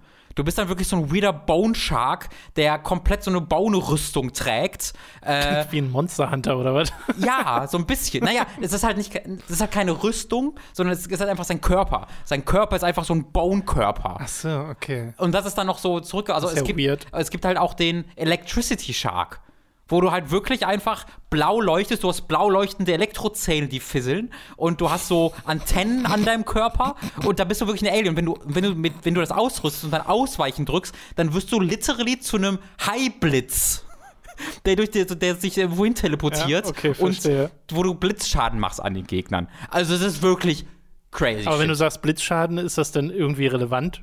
Ist Ja, Blitzschaden nicht gegen alles im Wasser effektiv? Ach so, nee. Also das gibt's nicht. Es ist nicht so, dass bestimmte Schadentypen effektiver sind als Ist das gegen nur was andere. Optisches? Oder? Nee, aber du machst halt mehr Schaden. Also du machst zusätzlich zu deinem Biss, machst du dann auch noch Okay. irgendwie vier Sch- Ele Elektroschaden zusätzlich an, an Leuten. Nicht, dass du es brauchst, weil du drückst einfach R2, aber Ja, es sieht ja. halt cool aus. Okay. Das ist halt super cool. Äh, was schade ist, es gibt halt nur drei dieser Rüstungssets. Also damit habe ich jetzt zwei schon verraten, Mhm. die es gibt. Dann gibt es noch ein drittes. Äh, und that's it. Und die schaltest du halt bis zum Ende frei und rüstest die auf. Und das ist halt Ja. auch cool. Du rüstest die in irgendwie fünf Stadien auf und die sehen dann auch immer cooler aus. Also wenn du dir die, die Elektrozähne ausrüstest am Anfang, hast du halt einfach, die leuchten so ganz leicht blau und zum Ende hin hast du einfach 3000 Zähne mehr und die sind wirklich einfach hellblau leuchtend und fisseln. Und das passiert halt auch mit deiner Schwanzflosse, mit deinem Rücken, mit deinem Kopf, mit allem. Ja. Und das ist halt super motivierend. Also das war für mich die, das Motivierendste, die, die Sachen freizuschalten äh, für die unterschiedlichen Körperteile und die dann weiter aufzurüsten, bis ich dann jetzt am Ende einfach diese drei Rüstungssets habe, die voll aufgerüstet habe und einfach wie Alien-Monster aussehe, wie ein fucking Kaiju. Äh, und das ist halt super, super, super fucking cool. Ja, das klingt tatsächlich auch wie das, wovon ich mir dann mehr mit wünschen würde, Mhm. weil, weiß nicht, gerade wenn ich mir so überlege, okay, nach fünf, sechs Stunden ist die Story fertig und dann kann man sich noch ein bisschen mehr damit beschäftigen, äh, ist mir eigentlich in der Regel lieber, als wenn es zu Mhm. viel ist, weißt du? Also gerade wenn man dann merkt, okay, so viel spielerische Abwechslung steckt hier nicht drin, äh, dann ist weniger, glaube ich, mehr. Aber trotzdem wirkt's von dem, was du beschreibst, wirkt es ein bisschen wie so ein, so ein guter Setup für ein Sequel. Was Das stimmt. potenziell mehr damit macht. Das weiß ich auch gar Also, ich weiß gar nicht, ob du das Spiel mechanisch so viel mehr noch mitmachen kannst oder ob sich das schon fast ja, erschöpft keine hat. Ahnung, aber Das zumindest so vom Missionsdesign, vielleicht irgendwie Bossbegegnungen, die interessanter sind oder sowas. Gibt's, gibt's eine High versus Riesenkraken-Begegnung Nee. in dem Spiel? Nee, du Damn leider nicht, du, du. Also, was das Spiel macht, das ist über die Collectibles. Also, die, es gibt halt, weiß ich nicht, in die, äh, 200 Collectibles und dann drei Sorten so. Ja. Und äh, äh, eine Art der Collectibles sind sogenannte Sightseeing Collectibles und da ist halt einfach alles. Da findest du dann die Ananas aus SpongeBob und da Oh. findest du den Pacific Rim zum Beispiel. Ja, ne, da findest du halt den, den, den, den, da wo die Kaijus rauskommen. Achso, Äh, diese, diese, diesen Riss. Genau, oder? der, der hier mit so einem Gate zugeschlossen Das ist ja lustig. Und du findest den Frozen Banana Stand of Arrested Development. Ja, das ist sehr cute. Und zu allem sagt halt der Sprecher dann was. Ja, ne? Also alles hat halt irgendeinen Satz, der dazu gesagt wird. Und davon gibt es halt, weiß ich nicht, 100.000 30 ich Dinger hatte, oder ich so. hatte gerade den Gedanken, eigentlich ist der nächste Schritt zu sagen, also wenn Man Eater 2 kommt oder falls es kommt, keine Mhm. Ahnung, ich weiß ja nicht, wie erfolgreich das gerade ist, zu sagen, es gibt das Hai-Kapitel, dann gibt es das Kraken-Kapitel Ja, das wäre. und dann gibt es das, das das richtige Kaiju-Kapitel oder was weiß ich, was der nächste Schritt ist. Weil da wäre für mich auch voll so, die müssten spielerisch gar nichts mehr anderes machen. Gib mir dann, dass ich die alle aufrüsten kann. Äh, und das genau, reicht mir schon. genau. Weil, aber da, da würde ich dir ja zustimmen. Es gibt halt, also es, es hätte noch mal doppelt so viele Rüstungen geben sollen. Äh, und doppelt so viel äh, komische Ja, cool. Mutierungen, weil äh, das Ich finde, sowas dann kann halt ein Spiel fix. auch voll tragen. Abs also, Ja. gesagt, es trägt zwar jetzt Ja, schon. Ähm, aber dann würde ich es noch mehr, äh, noch mehr empfehlen können. Was halt, was man halt sagen muss, dadurch, dass es nur so wenige gibt, sind die halt übelst intricate. Also die verändern wirklich dein High komplett. Der sieht, wenn du diese stimmt. drei Sachen sagst, und komplett unterschiedlich aus und machen auch sehr spielerisch unterschiedliche Dinge, was im Endeffekt wieder egal ist, weil wie gesagt, es ist nicht anspruchsvoll zu keiner Sekunde. Aber es ist schon sehr, sehr cool, dass du hier einen hast. Ja, wenn ich, wenn ich diesen High so spiele, dann bin ich einfach ein fucking Wrecking Ball und kann gegen Boote schwimmen, die einfach sofort explodieren. Wenn ich das hier ausrüste, bin ich einfach 7000 km/h schnell, äh, was halt auch geil ist. Ähm, das heißt, das ist cool, dass die sich so sehr unterscheiden und so komplett wirken. Aber es wäre tatsächlich noch cooler gewesen, finde ich auch, wenn es noch mehr von denen gegeben Ja, hätte. ja. Oder mach halt meinetwegen auch nur Skins oder so. Es gibt jetzt auch keine unterschiedlichen Skins, die du ausrüsten kannst zusätzlich dazu. Einer ist als DLC-Code in der Packung drin, aber ansonsten ähm, veränderst du halt das einfach nur über diese Ausrüstung. Im Endeffekt bin ich halt bei einem Punkt angekommen, wo ich denke, ich bin sehr froh, dass es so kurz ist. Ich bin, finde, es war super befriedigend, mal wieder ein Open-World-Spiel zu spielen, dass du einfach komplett bannen kannst, 100% kannst. Ich habe alle Achievements geholt nach 10 Stunden und war dann. Es ist so ein Spiel, was du super anmachen kannst. Einfach, du willst mindless irgendwas wegspielen. Du musst keine Sekunde drüber nachdenken. Kannst sogar den Ton ausmachen, wenn du, wenn dich jetzt nicht das so sehr interessiert, was der Erzähler sagt oder du Untertitel anhast. Und das ist auch komplett okay. Äh, irgendein Podcast dabei, irgendein Video dabei gucken, könntest du machen, wenn du wolltest. Und das spielst du dann einfach weg und fühlt sich dabei gut und es sieht super geil aus, was dabei passiert. Und dann hast du es gespielt und das war's. Und 40 Euro ist, finde ich, ein ganz okayer Preis dafür. Wenn es für 30 Euro seht, ist es noch besser. aber ich würde auch sagen, Da falls, würde man halt weniger drüber nachdenken. Falls ihr aber gerade an einem Punkt seid, wo ihr einfach irgendwas spielen wollt und ach, euch geht gerade alles so auf den Sack und die Welt ist gerade so anstrengend und ihr wollt irgendwas komplett mindless haben, was ihr aber auch beenden könnt in absehbarer Zeit, dann ist mein Main Eater wirklich wieder für gemacht. Äh, Gibt es für PS4, Xbox One und auf dem PC äh, im Epic Store.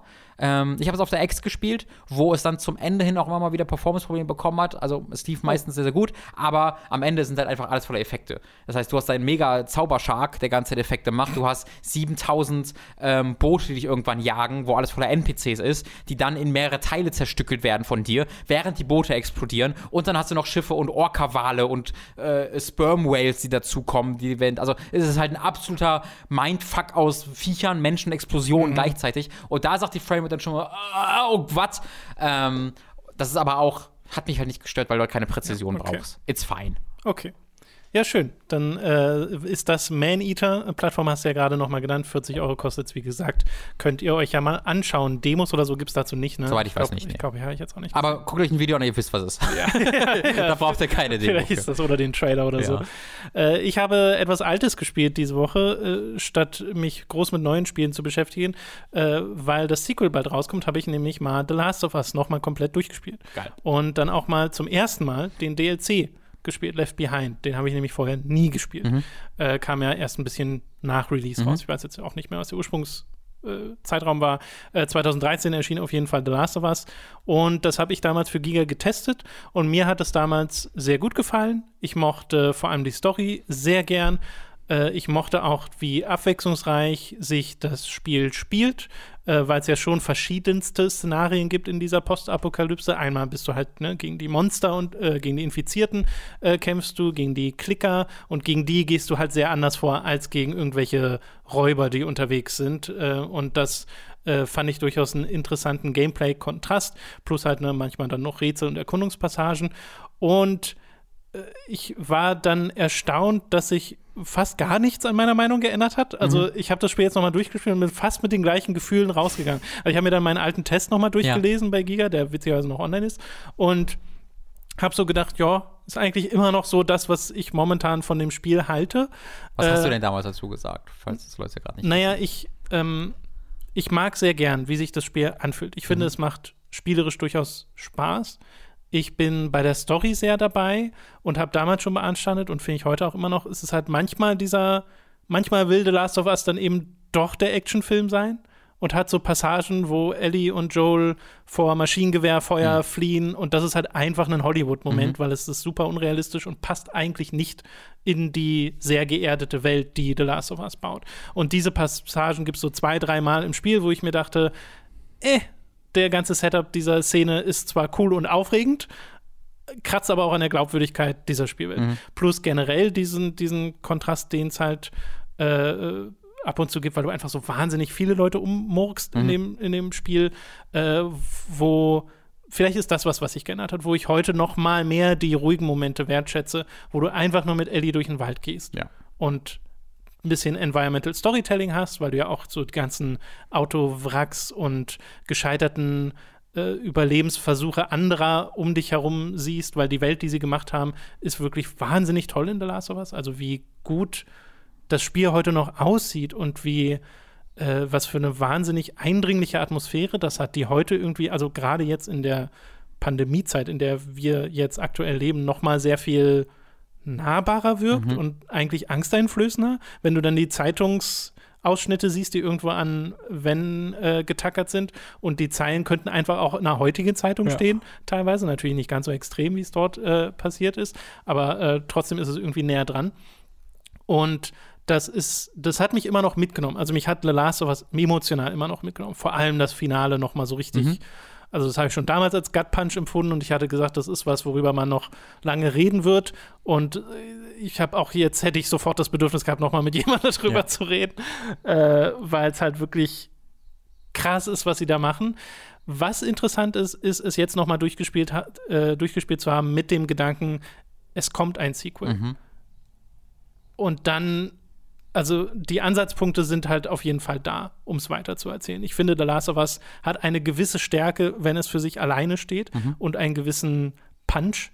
Äh, ich glaube aber jetzt noch mal mehr daran als vorher, wo es so ein bisschen in Vergessenheit geraten ist, dass man hier auch noch sehr viel mitmachen kann. Dass du durchaus das Potenzial hast, diese Geschichte zu nehmen und zu sagen, ah, okay, was wurde jetzt aus diesen Charakteren nach dem, was passiert ist in, äh, im Hauptspiel?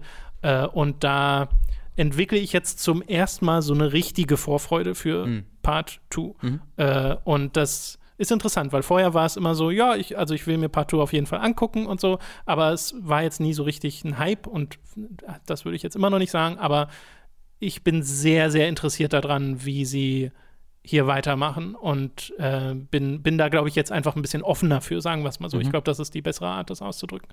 Äh, und kann mir auch vorstellen, dass man spielerisch noch ein bisschen was machen kann mit dieser Welt. Aber ich hätte halt die Befürchtung, dass sie in die gleichen Kontrastfallen tappen, von wegen, hier passieren spielerisch Dinge, die dann ins, äh, in die Story nicht reinpassen. Und was The Last of Us auch macht, ist im vorletzten Kapitel oder so, im David-Kapitel, weißt du, weißt du ja noch, mhm. über wen ich rede, ne? Ja das finde ich ist etwas, wo sie ein bisschen zu viel dann reingelegt haben in diese Geschichte. Aber mit dem Charakter von David, dass der zu viel ist oder was meinst Ja, na, der hat ja so einiges, ja. äh, so einige Laster, ja. um es mal vorsichtig ja. auszudrücken. Äh, und das sind so, die haben sie irgendwie alle auf diesen einen Charakter ah, gepackt. Ah. Und das ist mir dann auch wieder ein bisschen zu viel, als dass da meine Glaubwürdigkeit, äh, die Glaubwürdigkeit der Welt so ein bisschen drunter leidet. Beziehungsweise ich dann einfach denke, das ist da habt ihr thematisch jetzt eine Sache mehr angesprochen, als ihr mhm. an hättet ansprechen müssen, weil mhm. ihr nicht so viel draus macht. Weil gerade das ist auch dieses, ey, ihr zwei habt haufenweise von unseren Leuten umgemoxt. Und dann erfährst du aber, was die Leute sind und dadurch verliert dieser Plotpoint wieder voll seine ja. Relevanz und dann geht es weiter mit dem nächsten Plotpoint. Das finde ich so ein bisschen schade, weil sie gerade kurz davor waren aufzugreifen, mhm. dass man eben so wahnsinnig viele Leute murkst in ja. diesem Spiel. Äh, und das ja, ist ein bisschen schade. Äh, aber wie gesagt, dieses Ende ist wirklich, boah, ja, das, das haut mich heute immer noch um. Bis heute ähm, einige der interessantesten Gespräche, die ich hier über Videospiele mitgehört habe, basieren auf diesem Ende. Mhm. Also selbst auch, auch jetzt irgendwie Streamer oder, oder YouTuber, die jetzt nicht unbedingt äh, da, daran interessiert sind, in der Regel besonders ähm, komplexe Analysen über Videospiele zu tätigen, ja. sondern die Spieler recht wegspielen oder Story sich selten dafür oder nicht richtig dafür interessieren oftmals. Mhm. Ähm, selbst die führen dann mit ihrem Chat oder mit anderen Leuten in einem Podcast wahnsinnig philosophisch interessante Gespräche über diese Entscheidung, die am Ende gefällt wird und wie sie das, wie sie dazu stehen. Und es ist in keinem dieser Gespräche habe ich das Gefühl gehabt, dass Leute ähm, die gleiche Meinung hatten, sondern hm. die, die, ist so, also das ist so interessant, was da am Ende passiert äh, und so offen zur Interpretation, was da passiert, ähm, dass sich Leute dann in ihrer Interpretation so sicher sind, weil das einfach so viel damit zu tun hat, wie du die Welt siehst und wie du äh, irgendwie Entscheidungsgewalt siehst und Verantwortung und was und äh, irgendwie die Einzelnen gegenüber der Gesamtheit. Äh, das hat so viel mit dir als Mensch zu tun, dass es immer wieder passiert ist, dass halt Leute wahnsinnig leidenschaftlich mit ihrer Meinung dazu waren. Und das geht mir genauso bei diesem Ding. Äh, ich habe da auch eine sehr feste Meinung Ja, ich, ich, auch. Und wirklich sehr wenig bis gar kein Verständnis dafür haben, wie man anderer Meinung sein kann. Hm. Aber das gilt für beide Seiten oder vielleicht sogar für. Es gibt dann Mehrere. sicherlich noch unterschiedliche, nicht nur zwei und unterschiedliche Meinungen zu. Und das ist ein unglaubliches Kompliment für das, was da erzählt wird. Hm. Ähm, wie unterschiedlich Leute da angesprochen werden, je nachdem, wie und wie, wie sie die Welt sehen. Ähm, und dass eben das Spiel da nicht sagt, das ist schlecht und das ist gut, aber du als Spieler den, das bekommst, denn selbstverständlich meint das Spiel, dass das gut war und dass das schlecht war, bis du mit anderen Spielern sprichst, die die völlig gegenteilige Meinung aus mhm. diesem Spiel rausgezogen haben, wo sie sagen, nee, das Spiel sagt, dass, dass, dass das Gegenteil gut und schlecht ist. Und das finde ich wahnsinnig faszinierend. Ja, aus dem Aspekt finde ich es dann auch noch mal spannender, zu sehen, okay, jetzt kommt das Sequel, da sieht man ja, ja. dann noch mal mehr, wie Naughty Dog und Neil Druckmann das selbst ja. interpretiert haben. Ja, äh, ja es, es beschäftigt einen. Also ich habe da auch noch mal gemerkt, dass es dann wieder so ein paar Stunden noch bei mir war, das Ende. Äh, ich habe dann relativ schnell Left Behind mhm. angeschmissen und so ziemlich in einem Rutsch durchgespielt, weil es nicht so wahnsinnig lang ist. Mhm. Äh, das ist gleichzeitig Prequel und Midquel. also man spielt eine Passage, die ist mittendrin im Spiel ja. und eine, die spielt vor dem Spiel und äh, beides aus der Perspektive von Ellie. Uh, und für mich hätte es nur die Prequel-Nummer sein müssen. Weil das, was in der Mitte des Spiels passiert, ähm, das ist eigentlich nur in diesem DLC drin, um die, das Gameplay quasi zu erhalten, mhm. was in The Last of Us steckt. Und von dem hatte ich genug, nachdem ich mhm, das Spiel ja. durchgespielt habe, weil in der Länge von The Last of Us, und das Spiel geht so zwölf Stunden oder sowas, ähm, erschöpft sich das dann für mich auch. Ich denke, wie gesagt, für mich könnte es ein Kapitel weniger sein, aber an und für sich, ähm, vielen geht es ja auch anders. Die spielen das ja dann nochmal durch einen schwereren Schwierigkeitsgrad, aber ich merke dann einfach, ich hab, hatte jetzt Spaß damit und jetzt reicht es mir auch wieder. Mhm. Und dann direkt danach den DLC zu spielen und noch mehr davon zu bekommen, ohne dass es sich allzu groß verändert, ist schade. Da fand ich sehr viel spannender, was sie in dem Prequel gemacht haben, äh, wo du halt Ellie und die Geschichte von äh, einer ihrer Freundinnen erfährst mhm. und wie die beide miteinander umgehen und wie es da eigentlich sehr konflikt frei, also wo es sich nicht um Kampf dreht, ja. wo es sich um Erkundung dreht und um deren Beziehung und wie gut ich das finde. Mhm. Äh, und das fände ich sehr spannend zu sehen, weil wir wissen ja, Kampf wird ein Teil sein von The Last of Us Part 2.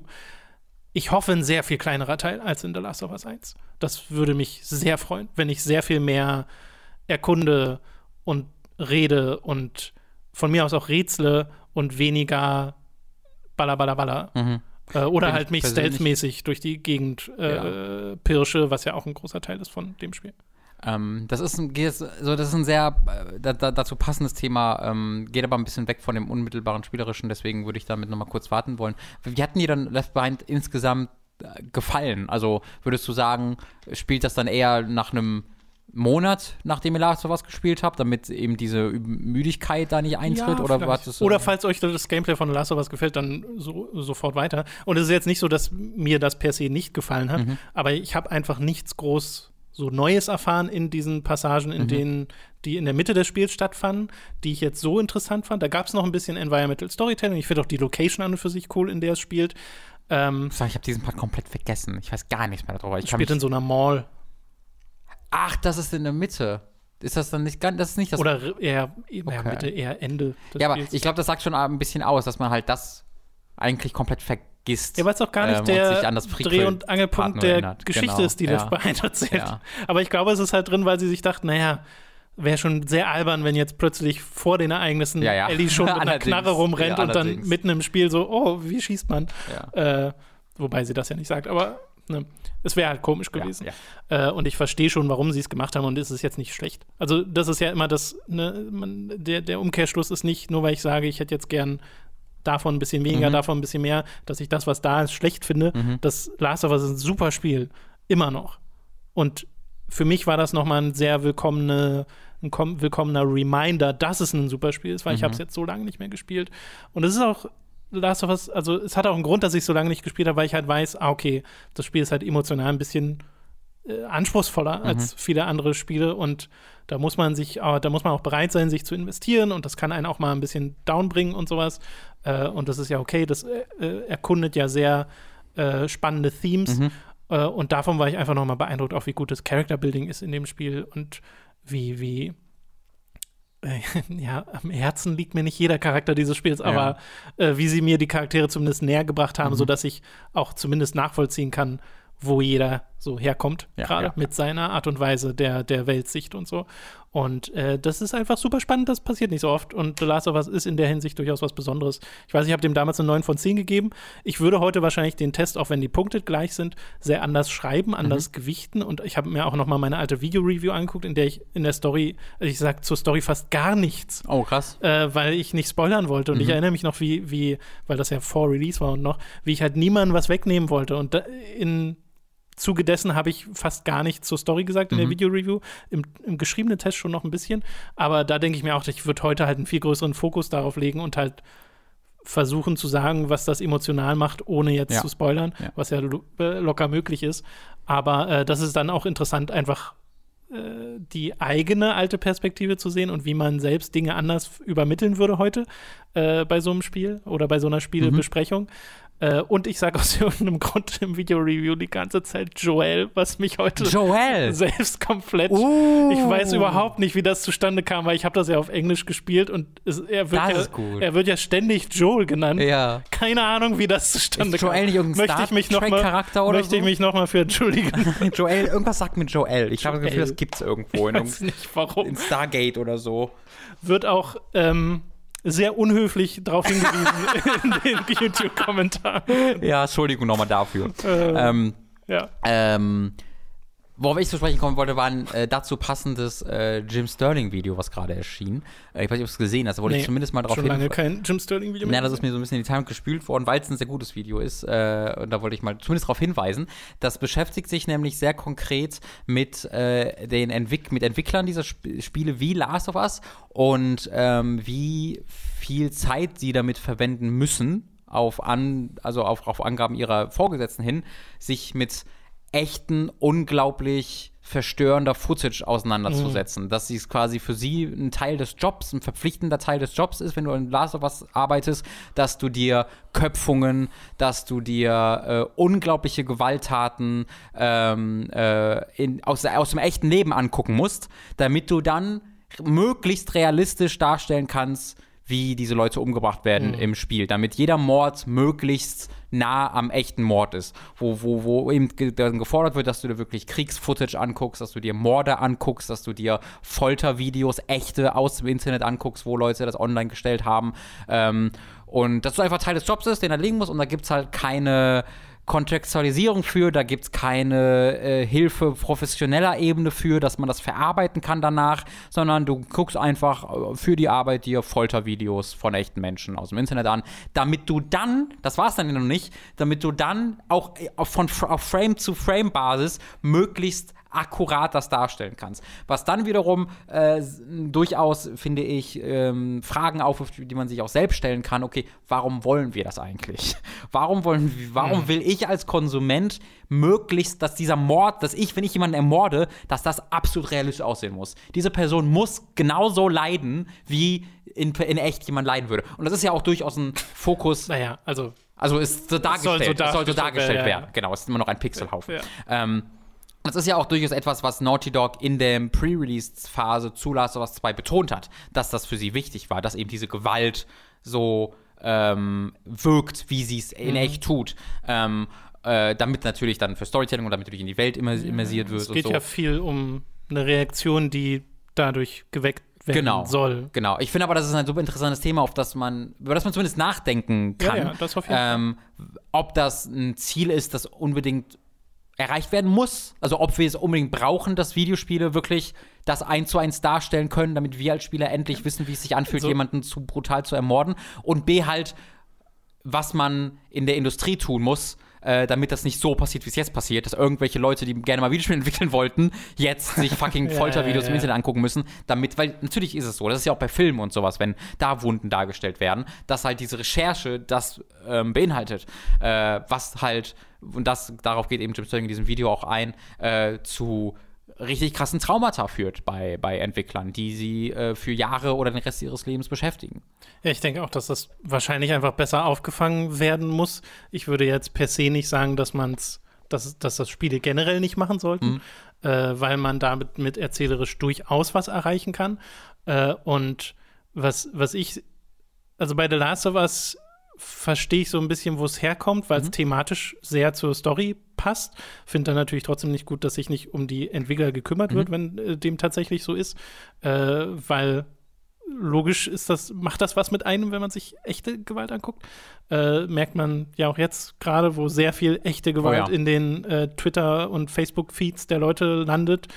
Äh, und gut, das ist wieder ein komplett anderes Thema, dass da Hinsehen manchmal sehr wichtig sein kann. Mhm. Ähm, aber äh, wo ich es dann so komisch finde, ist, wenn man die ähnliche Storys hört über Mortal Kombat, wo ich mir so denke, es gibt überhaupt keinen Grund, warum das realistisch sein muss. Das ist so over the top mhm. und übertrieben und ist doch scheißegal, ob da die, die Wunde jetzt realistisch aussieht. Es ja. ist doch einfach nur Comic-Gewalt genau. in dem Fall. Und da gab es das aber, glaube ich, auch diese Berichte, ja, wo sich Leute konkret, so richtige ja. Sachen angucken mussten. Und das, das verstehe ich wiederum gar nicht. Ja, weil ich glaube, wenn du dir halt überlegst, anatomisch korrekt und so muss es, ist es ja trotzdem. Ja, aber ne? da reichen dann auch glaube ich, biologische äh, also ich Ressourcen ja, ja. und dann kann man den Rest sich denken, ja. weil ja auch kaum jemand beurteilen kann von den genau. Leuten, die es spielen, ja. ob das jetzt wirklich Ich glaube, das seltsame Ziel von NetherRealm ist da, wenn im echten Leben jemand erstochen wird mit seiner eigenen Wirbelsäule, dann und muss, dann, dann durch ein das Feuerportal durchgenommen wird und dann ihm die Wirbelsäule richtig. entzogen wird. Dann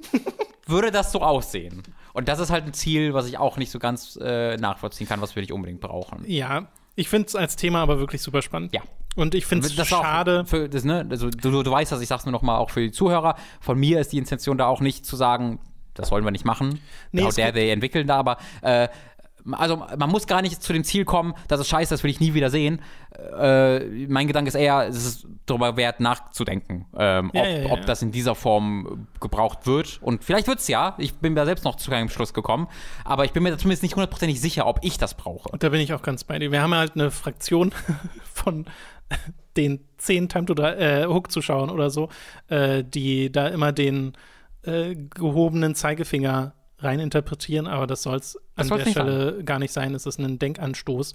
Äh, und wir hatten auch neulich mal einen Kommentar, wo es auch darum ging, äh, jetzt auf Last of Us 2 freuen und dann noch das Video zu Sony gemacht haben und so. Das widerspricht sich doch, wo ich mir auch denke, ja. nee, das widerspricht sich gar nicht, weil der Kontext vom Sony-Video, was Robin mal gemacht hat, zu dem, äh, zur Paris Games Week Präsentation von The Last of Us, wo es um die Gewaltdarstellung spezifisch ging, äh, hatte eben einen ganz anderen Kontext äh, und da geht es nicht einfach nur darum zu sagen, äh, das macht jetzt das, da kann man sich jetzt nicht mehr drauf freuen, das Spiel wird scheiße, sonst wie. Das mhm. wurde überhaupt nicht gesagt, da hat man dann einfach gar nicht zugehört, mhm. Äh, sondern äh, es geht darum, auf bestimmte Thematiken und potenzielle Probleme hinzuweisen und wie man es vielleicht besser machen kann.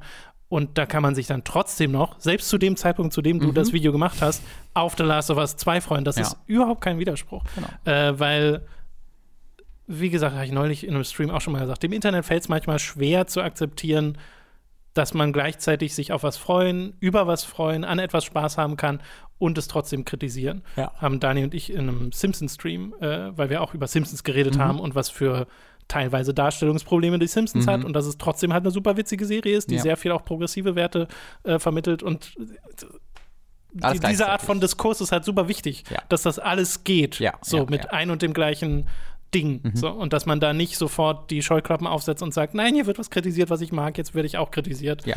Äh, Versucht da einfach ein bisschen offener zu sein. Genau. Ist das, was ich damit sagen will.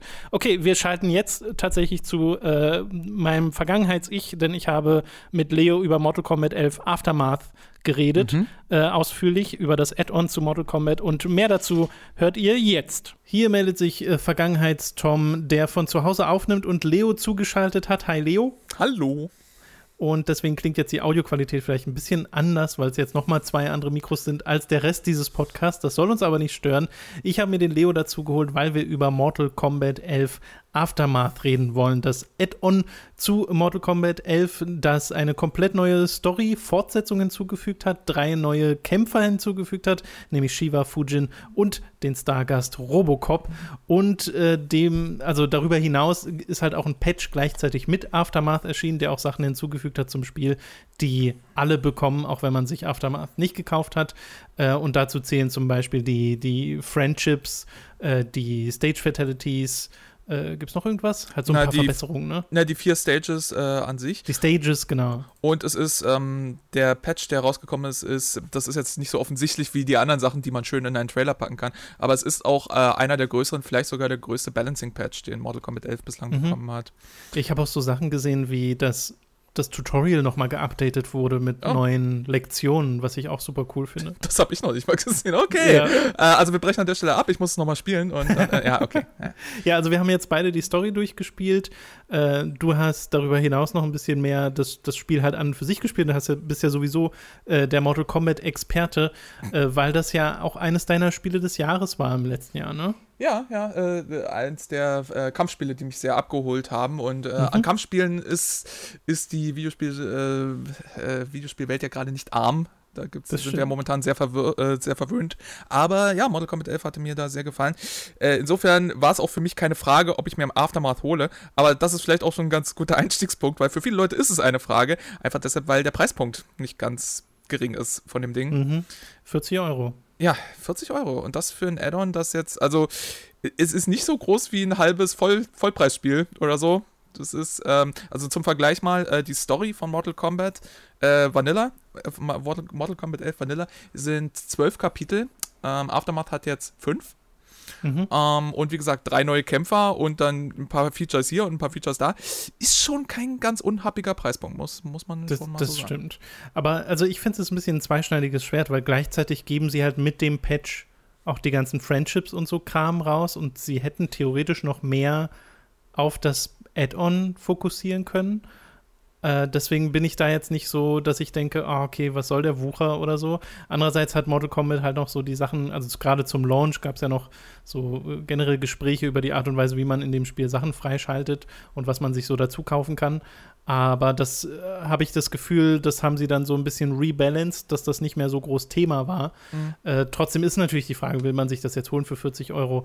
Äh, ich fand das, was da ist, wenn man es mal für das bewertet, was es ist, richtig gut. Also ich mag die neuen Charaktere. Ich selbst habe jetzt viel Robocop gespielt. Wir haben ja auch ein bisschen gegeneinander gespielt, mhm. äh, wo ich vor allem Robocop benutzt habe. Ich mag auch die Story, die sie äh, fortsetzen. Finde auch cool, dass es wirklich eine Fortsetzung ist und jetzt nicht irgendwie ein Spin-off oder ein Zwischenkapitel oder so ein, so ein Kram, mhm. sondern wirklich einfach das Sequel zu der Story vom Hauptspiel. Und auch, finde ich, noch mal unterhaltsamer als das Hauptspiel in seiner Story. Ja, es ist wirklich ein absolutes Novum für NetherRealm. Ähm, ich meine, so, so größere Content-Pakete oder sowas, das gab es schon in der Vergangenheit immer mal wieder, zusätzliche Charaktere, klar.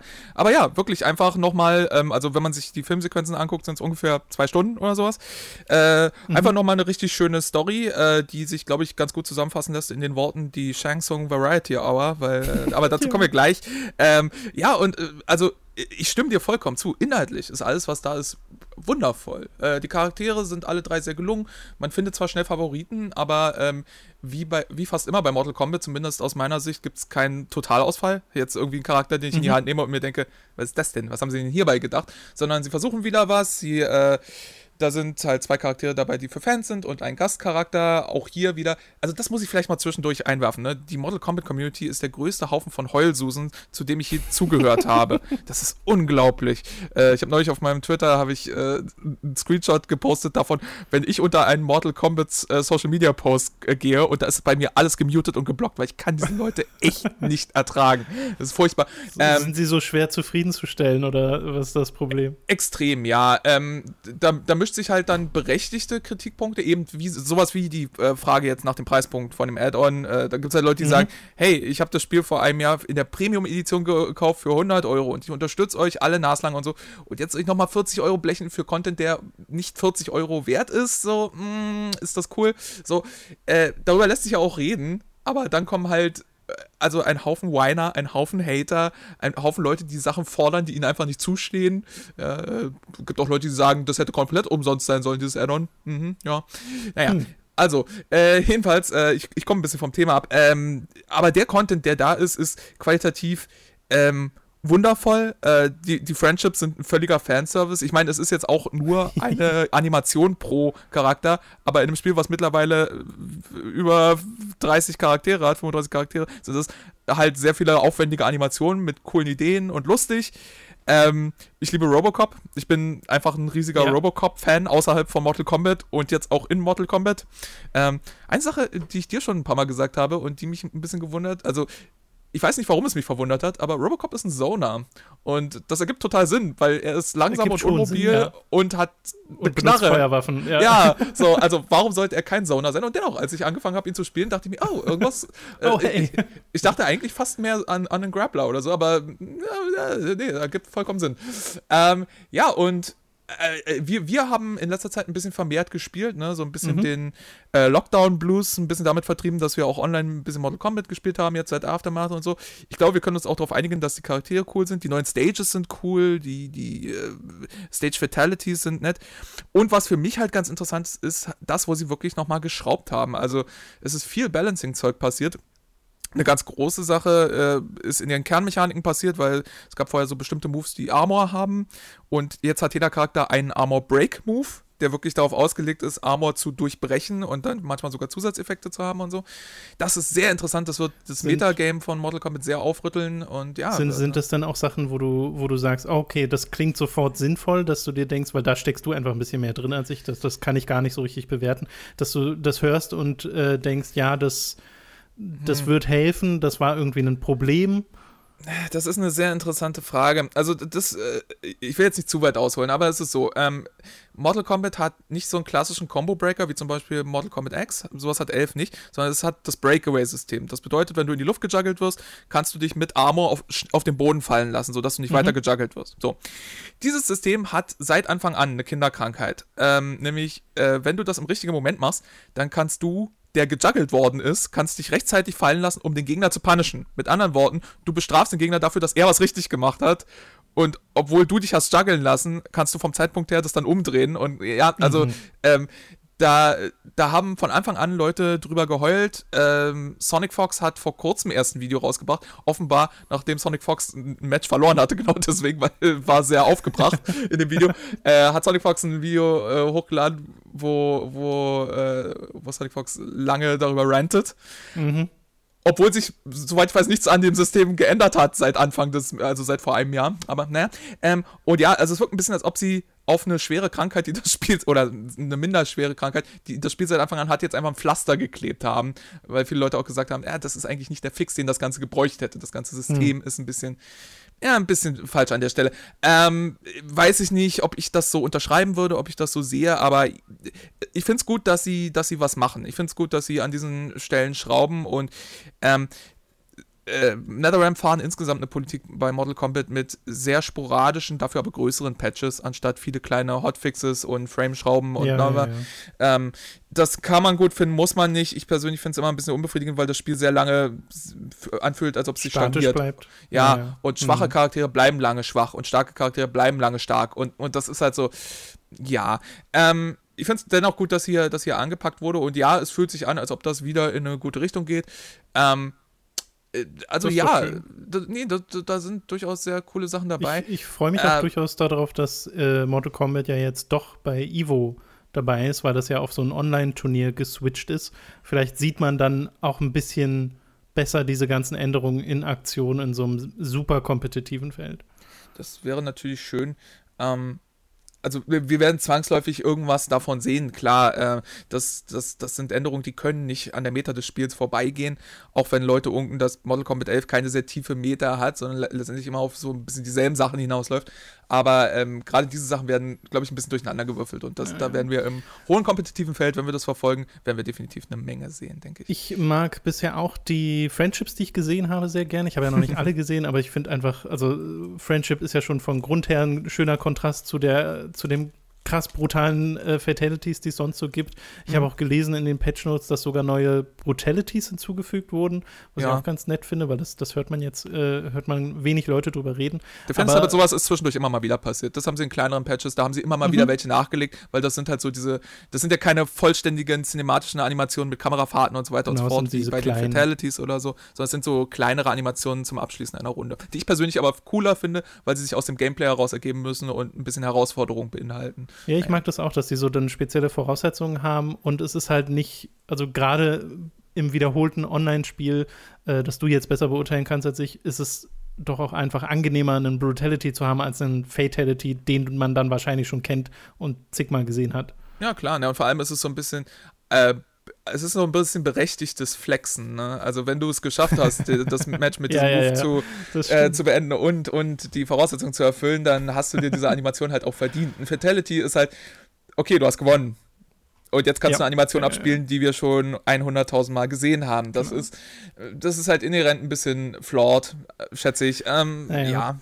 Aber, aber ja, es ist schön, dass sie auch solche Sachen nachreichen, klar. Ich habe ansonsten, wie gesagt, viel Robocop gespielt und der macht mir bisher auch Spaß. Ich mag dieses, äh, die Tatsache, dass er viele Moves hat, die halt auf Projektilbasis sind äh, und er hat halt auch Modifier. Ne? Er hat ja so ein Ding, dass er irgendwie eine, eine, Art Granate schmeißen kann und das kann man auch wechseln dazu, dass es so eine, so eine Cold Trap-Falle wird, dass man Stacheln auf den Boden verlegt, äh, die dann einen Dot äh, sind und Schaden machen, wenn man draufsteht äh, oder dass sein normaler Schuss äh, ausgetauscht wird mit so einem äh, Shot gegen die, äh, gegen die Linse von der Kamera, die dann äh, reflektiert auf den Gegner und das mhm. auf verschiedene Distanzen. Da sind ein paar süße Sachen dabei und natürlich auch die Anspielung, äh, wenn Ed reinkommt und auf den Gegner ballert. Wir sind uns aber beide einig, dass wir zum Beispiel einen der Fatalities so ein bisschen zusammengewürfelt finden.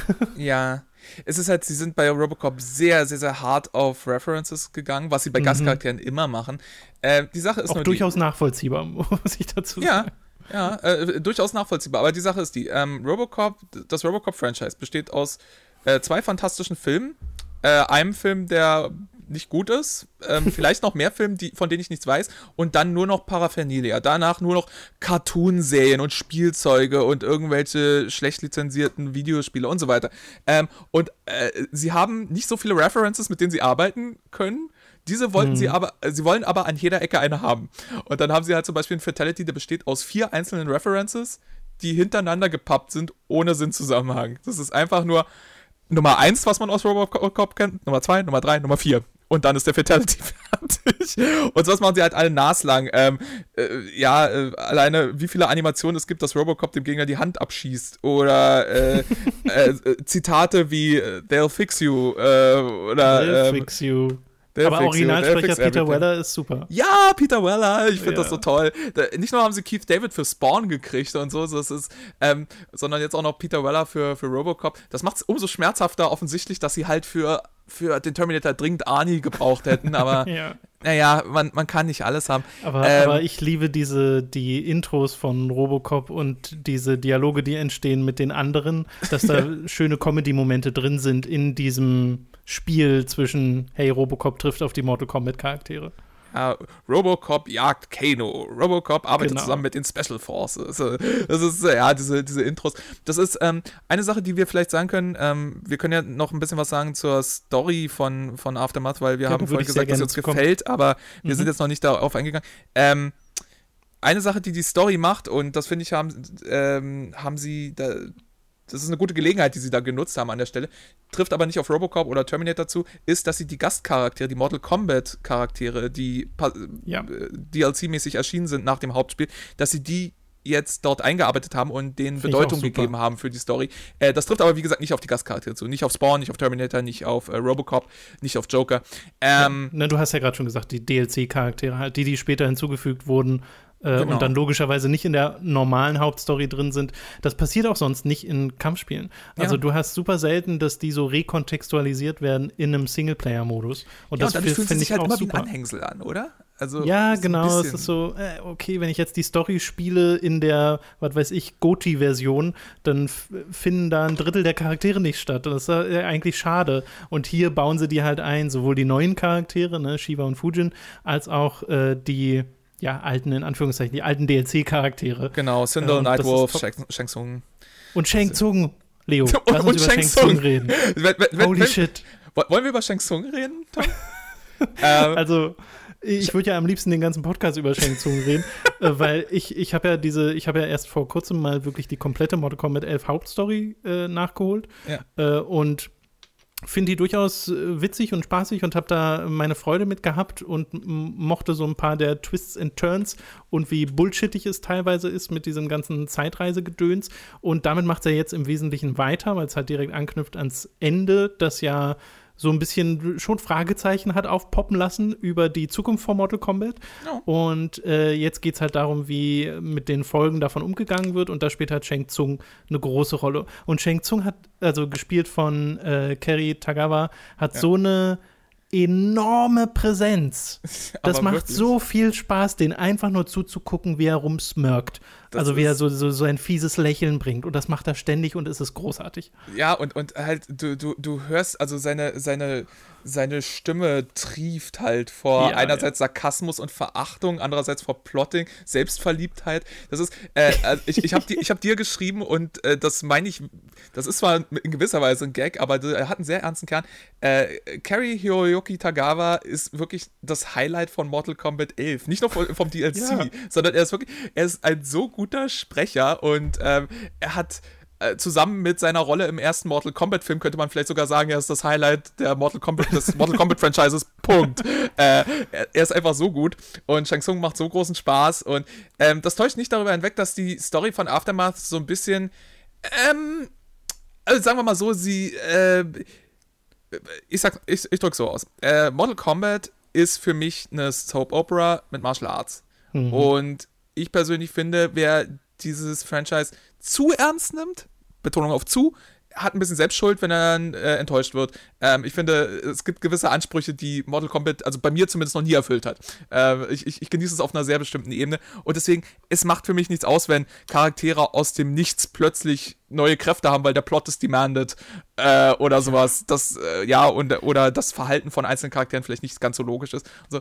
Ähm, Aftermath macht das auch wieder. Äh, es, es, gibt so, äh, ich sag mal so, am Ende von Aftermath, äh, auch da ist wieder die Zukunft der Mortal Kombat-Reihe ungewiss. Und ich dachte mir am, Anfang, am Ende vom Aftermath, ha, das war also der Plot von dem Hauptcharakter. Okay, der hat ganz schön alles auf eine Karte gesetzt, weil im Grunde hat er, im Grunde hat er, hat, hat, wurde am Anfang von Aftermath etwas eingeführt, was dann am Ende wiederkommt. Und ich dachte mir, oh, okay, das war der Plan. Das, das, das, ist ein ziemlich beschissener Plan. Das wirkte eher, ich, ich, nehme an, das war auch die Implikation, dass es so improvisiert war in dem Moment, weil es mhm. keine andere Möglichkeit gab. Ähm, aber ja, also wenn ihr spielt, dann werdet ihr vielleicht wissen, was ich meine. Das ist ähm, aber auch was, was mich persönlich nicht, also wirklich gar nicht stört. Es gibt auch direkt am Anfang von Aftermath so eine Szene, wo es halt auch wieder um so eine Zeitreisenummer geht und um dieses, ja, wir dürfen aber hier nicht äh, entdeckt werden und die Timeline verändern. Und sie spawnen halt mitten in einem großen Event, wo jeder sie sehen kann. Und ja. das ist so, und sie werden halt auch sofort entdeckt. Das ist so lächerlich. Der Fairness halber, das, das, das sorgt dann aber auch dafür, dass sie ihre Pläne ändern. Ne? Also das ist. Ähm, das stimmt, ja. Also, also dass, dass sie, sie porten sich da ja nicht freiwillig hin, sondern sie stellen erstmal fest, oh, okay, wir haben uns verfahren sozusagen und jetzt müssen wir improvisieren. Und, und das ist. Äh, es ist aber auch so schön, weil du folgst über lange Zeit äh, in diesem DLC dem Gespann Shang Tsung, Nightwolf und Fujin. Und die drei sind, haben eine wundervolle Dynamik, weil Nightwolf ja. ist ein, ist ein humorloser Partypooper. Fujin ist sarkastisch und äh, in gewisser Weise weise und clever und gibt sich keine Illusion darüber äh, hin, dass, dass Shang Tsung ihn verraten wird. Er führt sogar zwischendurch mhm. Dialoge mit ihm in die Richtung. Und wie lange dauert es noch? So. äh, und Shang Tsung ist Shang Tsung. Also, das ist, und das ist einfach wundervoll, diesen dreien zu folgen. Ja, und es, ähm, es, gegen Ende dreht der DLC in der Story auch ähm, nochmal ordentlich auf, was so dramatische Momente angeht. So, uff, wow, mhm, das, das, mhm. ist, das ist gerade passiert. Mhm. Ähm, was in gewisser Weise cool ist, auf der anderen Seite bei mir dann auch schon wieder diese Abwehrreaktion hervorgerufen hat, so, ah, das bleibt sowieso nicht, das, ist, das kann niemals Canon ja, bleiben, was hier gerade gezeigt wird. Für mich ist das so ein bisschen wie mit Dragon Ball, wo ich weiß, okay, wenn jetzt hier jemand stirbt, ja, dann holen sie halt die Dragon Balls und hier ist es halt, naja, dann gibt es halt ein bisschen Time Magic äh, und äh, kommt dann später wieder, wahrscheinlich sogar doppelt. Äh, und das, das hat dann bei mir auch wenig dramaturgisches Gewicht. Ich mag aber sehr diese Dynamik in, in der Story, dass du von Anfang an weißt, dass der Verrat von Shang Tsung kommt und daher auch kein Hehl drum gemacht wird. Und es ist so eine Ver Unvermeidbarkeit am Horizont. Ja, und, und dann, dann gibt es halt diese schönen Momente, in denen du sie lassen dich trotzdem nicht daran zweifeln, dass der Verrat kommen wird. Er wird kommen. Aber äh, es gibt so Momente, in denen du denkst, oh, hier hätte Shang die Gelegenheit, was zu machen. Aber er spielt noch mit. Warum spielt er jetzt noch mit? Was ist die Motivation? Ja. So, das, das ist, äh, ist eine schöne Dynamik, Spaß. die sich da entspinnt. Das macht Spaß. Ja, äh, okay. Also Aftermath, das ist äh, genau, das ist Aftermath. Äh, wir mögen die Story, wir mögen die neuen Charaktere. Ob das mit dem Preis sich rechtfertigt, muss glaube ich jeder für sich entscheiden. Mhm. Du hast es ja jetzt gekauft. Hast du das Gefühl, dass du da zufrieden mit bist? Ähm, ja, allerdings, ich bin da wirklich nicht die beste Quelle, weil bei mir war, war, also bei mir hätten sie schon arg übertreiben müssen, damit ich es mir nicht kaufe. Ich bin, mhm. äh, äh, auch ich darf mir ab und zu mal leisten, komplett unvernünftig zu sein bei Spielen. Und Mortal Kombat war halt eins von denen, die mich äh, so sehr abgeholt haben, dass ich gesagt habe, okay, ich sollte das nicht machen, aber ich hole mir DLC, egal, auch wenn er jetzt für meinen Geschmack ein bisschen teuer ist. Er ist für meinen Geschmack tatsächlich ein bisschen teuer. Ähm, guck ja, mal, äh, auch mal, ähm, er ist nochmal unterschiedlich teuer. Ähm, zum Beispiel, je nachdem, ob ihr das Combat Pack vorher habt oder nicht und ob ihr es noch dazu kauft oder nicht, gibt es so Bundles, die angeboten werden. Also mhm. informiert euch da auch mal ein bisschen. Ähm, eine Sache vielleicht abschließend noch. Äh, ich bin jetzt sehr gespannt, wie es mit Mortal Kombat 11 in der Zukunft weitergeht. Also Teile von NetherRealm sind mittlerweile dann wahrscheinlich bei entweder Injustice 3 oder einem neuen Projekt, ähm, das auch immer mal wieder angeteased wurde. Interessant wäre für mich jetzt noch, was das mit Mortal Kombat 11? Ähm, weil viele Leute wissen ja, ja zum Beispiel ja. nicht, kommt noch ein zweites großes Combat Pack mit Gastcharakteren. Es gab theoretisch noch welche, die angekündigt wurden, halb geleakt wurden, dann teilweise auch schon wieder angeblich gecancelt wurden. Also ja, äh, da bin ich dann nochmal sehr gespannt, was passiert. Ja. Und ja. Aber so habe ich erstmal viel Spaß. Ich hatte auch viel Spaß und hoffe, dass ich noch mit Robocop ein bisschen Spaß habe. Äh, mhm. Den äh, möchte ich nämlich gerne noch ein bisschen weiterspielen. Ansonsten habe ich sehr viel Freude aus Shang Tsung gezogen und habe gerade auch gelesen, dass äh, Keri Hiroki Tagawa äh, auch Heihachi in dem Tekken-Film von 2009 spielt, den ich mhm. nicht gesehen habe. Ja. Hast du den gesehen? Äh, nee, nee, ich, ich, hat mich nicht so gereizt. War, war jetzt nicht so. Ja, mich bisher auch nicht, aber jetzt schon. Ich meine, guck dir doch vielleicht erstmal die Mortal Kombat-Serie an, die vor ein paar Jahren äh, online erschienen ist, wo er auch äh, wieder Shang Tsung spielt. Oh, ja, Legacy oder wie das mhm, heißt? Genau. Ja, ja, ja. Da, da spielt er auch, auch Shang Tsung. Oh, super. Mm. Your ja, soul is mine. I love him. Okay, äh, vielen Dank, Leo, für äh, diesen Gastauftritt. Ah, halt, halt, halt, ich lass dich nicht gehen, ohne dich zu fragen, was dein Lieblingsfriendship ist. Von welchem Charakter? Oh, ich habe noch nicht alle gesehen. Ich kann das noch gar nicht sagen. Ja, von denen, die du gesehen hast. Ähm, hm. Ich mag ja Kano überhaupt nicht, aber ich mag sehr, dass er kocht. ja, er, er, steht vor dem Grill. Und, äh. Ja, ansonsten, nee, ich müsste sie noch mal sehen. Ich habe jetzt zu Na wenig gut. davon gesehen, dass ich das sagen kann. Aber sag du mal deinen. Oh well, ähm, ja, es ist eine gute Frage. Ich, ich, mag, ich mag schon Robocop, weil Robocop fängt an zu tanzen mhm. und das äh, ergibt in gewisser Weise überhaupt keinen Sinn, weil er viel flexibler ist, als Robocop echt ist. Aber er hat auch plötzlich ein OCP-Medaillon um und es ist alles. Aber ich glaube insgesamt einfach von der Animationsarbeit her ist es Noob Cybot, der zwei Klone von sich beschwört und die machen dann Seilspringen. Oh, und der hat einfach so eine geile Tanzanimation ja. zu dieser Friendship-Musik und das ist, das ist schon sehr, sehr cool. I, I love it. okay, sehr gut. Äh, Leo, man kann äh, dich finden auf twitch.tv slash TheGermanGuy für mhm. regelmäßige Streams und auf Twitter auch unter dem Usernamen TheGermanGuy. Vielen Dank äh, für diesen Gastauftritt. Das hat sehr viel Spaß gemacht. Gerne bald mal wieder. Dann schalte ich jetzt zurück zu Zukunftstom und Zukunftsrobin. Wow, Leo. War das ein interessantes Gespräch oder was? Kontrovers. ich weiß nicht, wie kontrovers Leos Meinung da war. Ich glaube gar nicht so kontrovers. Äh, okay, dann äh, sind wir tatsächlich durch mit dem Podcast. Äh, wir können ja nochmal sagen, auf Time to 3 gibt es gerade Quantum oh ja. Theory und Knights Contract, zwei sehr schöne, trashy Xbox 360-Spiele, von denen wir jetzt wieder auch ein paar mehr featuren wollen bei Time to 3. Robin hat da schon sonst was für einen Käufer getätigt. Äh, ich würde auch an der Stelle sagen, auf äh, Patreon und Steady Promo verzichten wir und ja. äh, weisen nochmal auf den Opfer von Kura hin und, äh, und generell auf die, äh, auf die äh, Black Lives Matter Bewegung und mhm. unsere Solidarität dafür.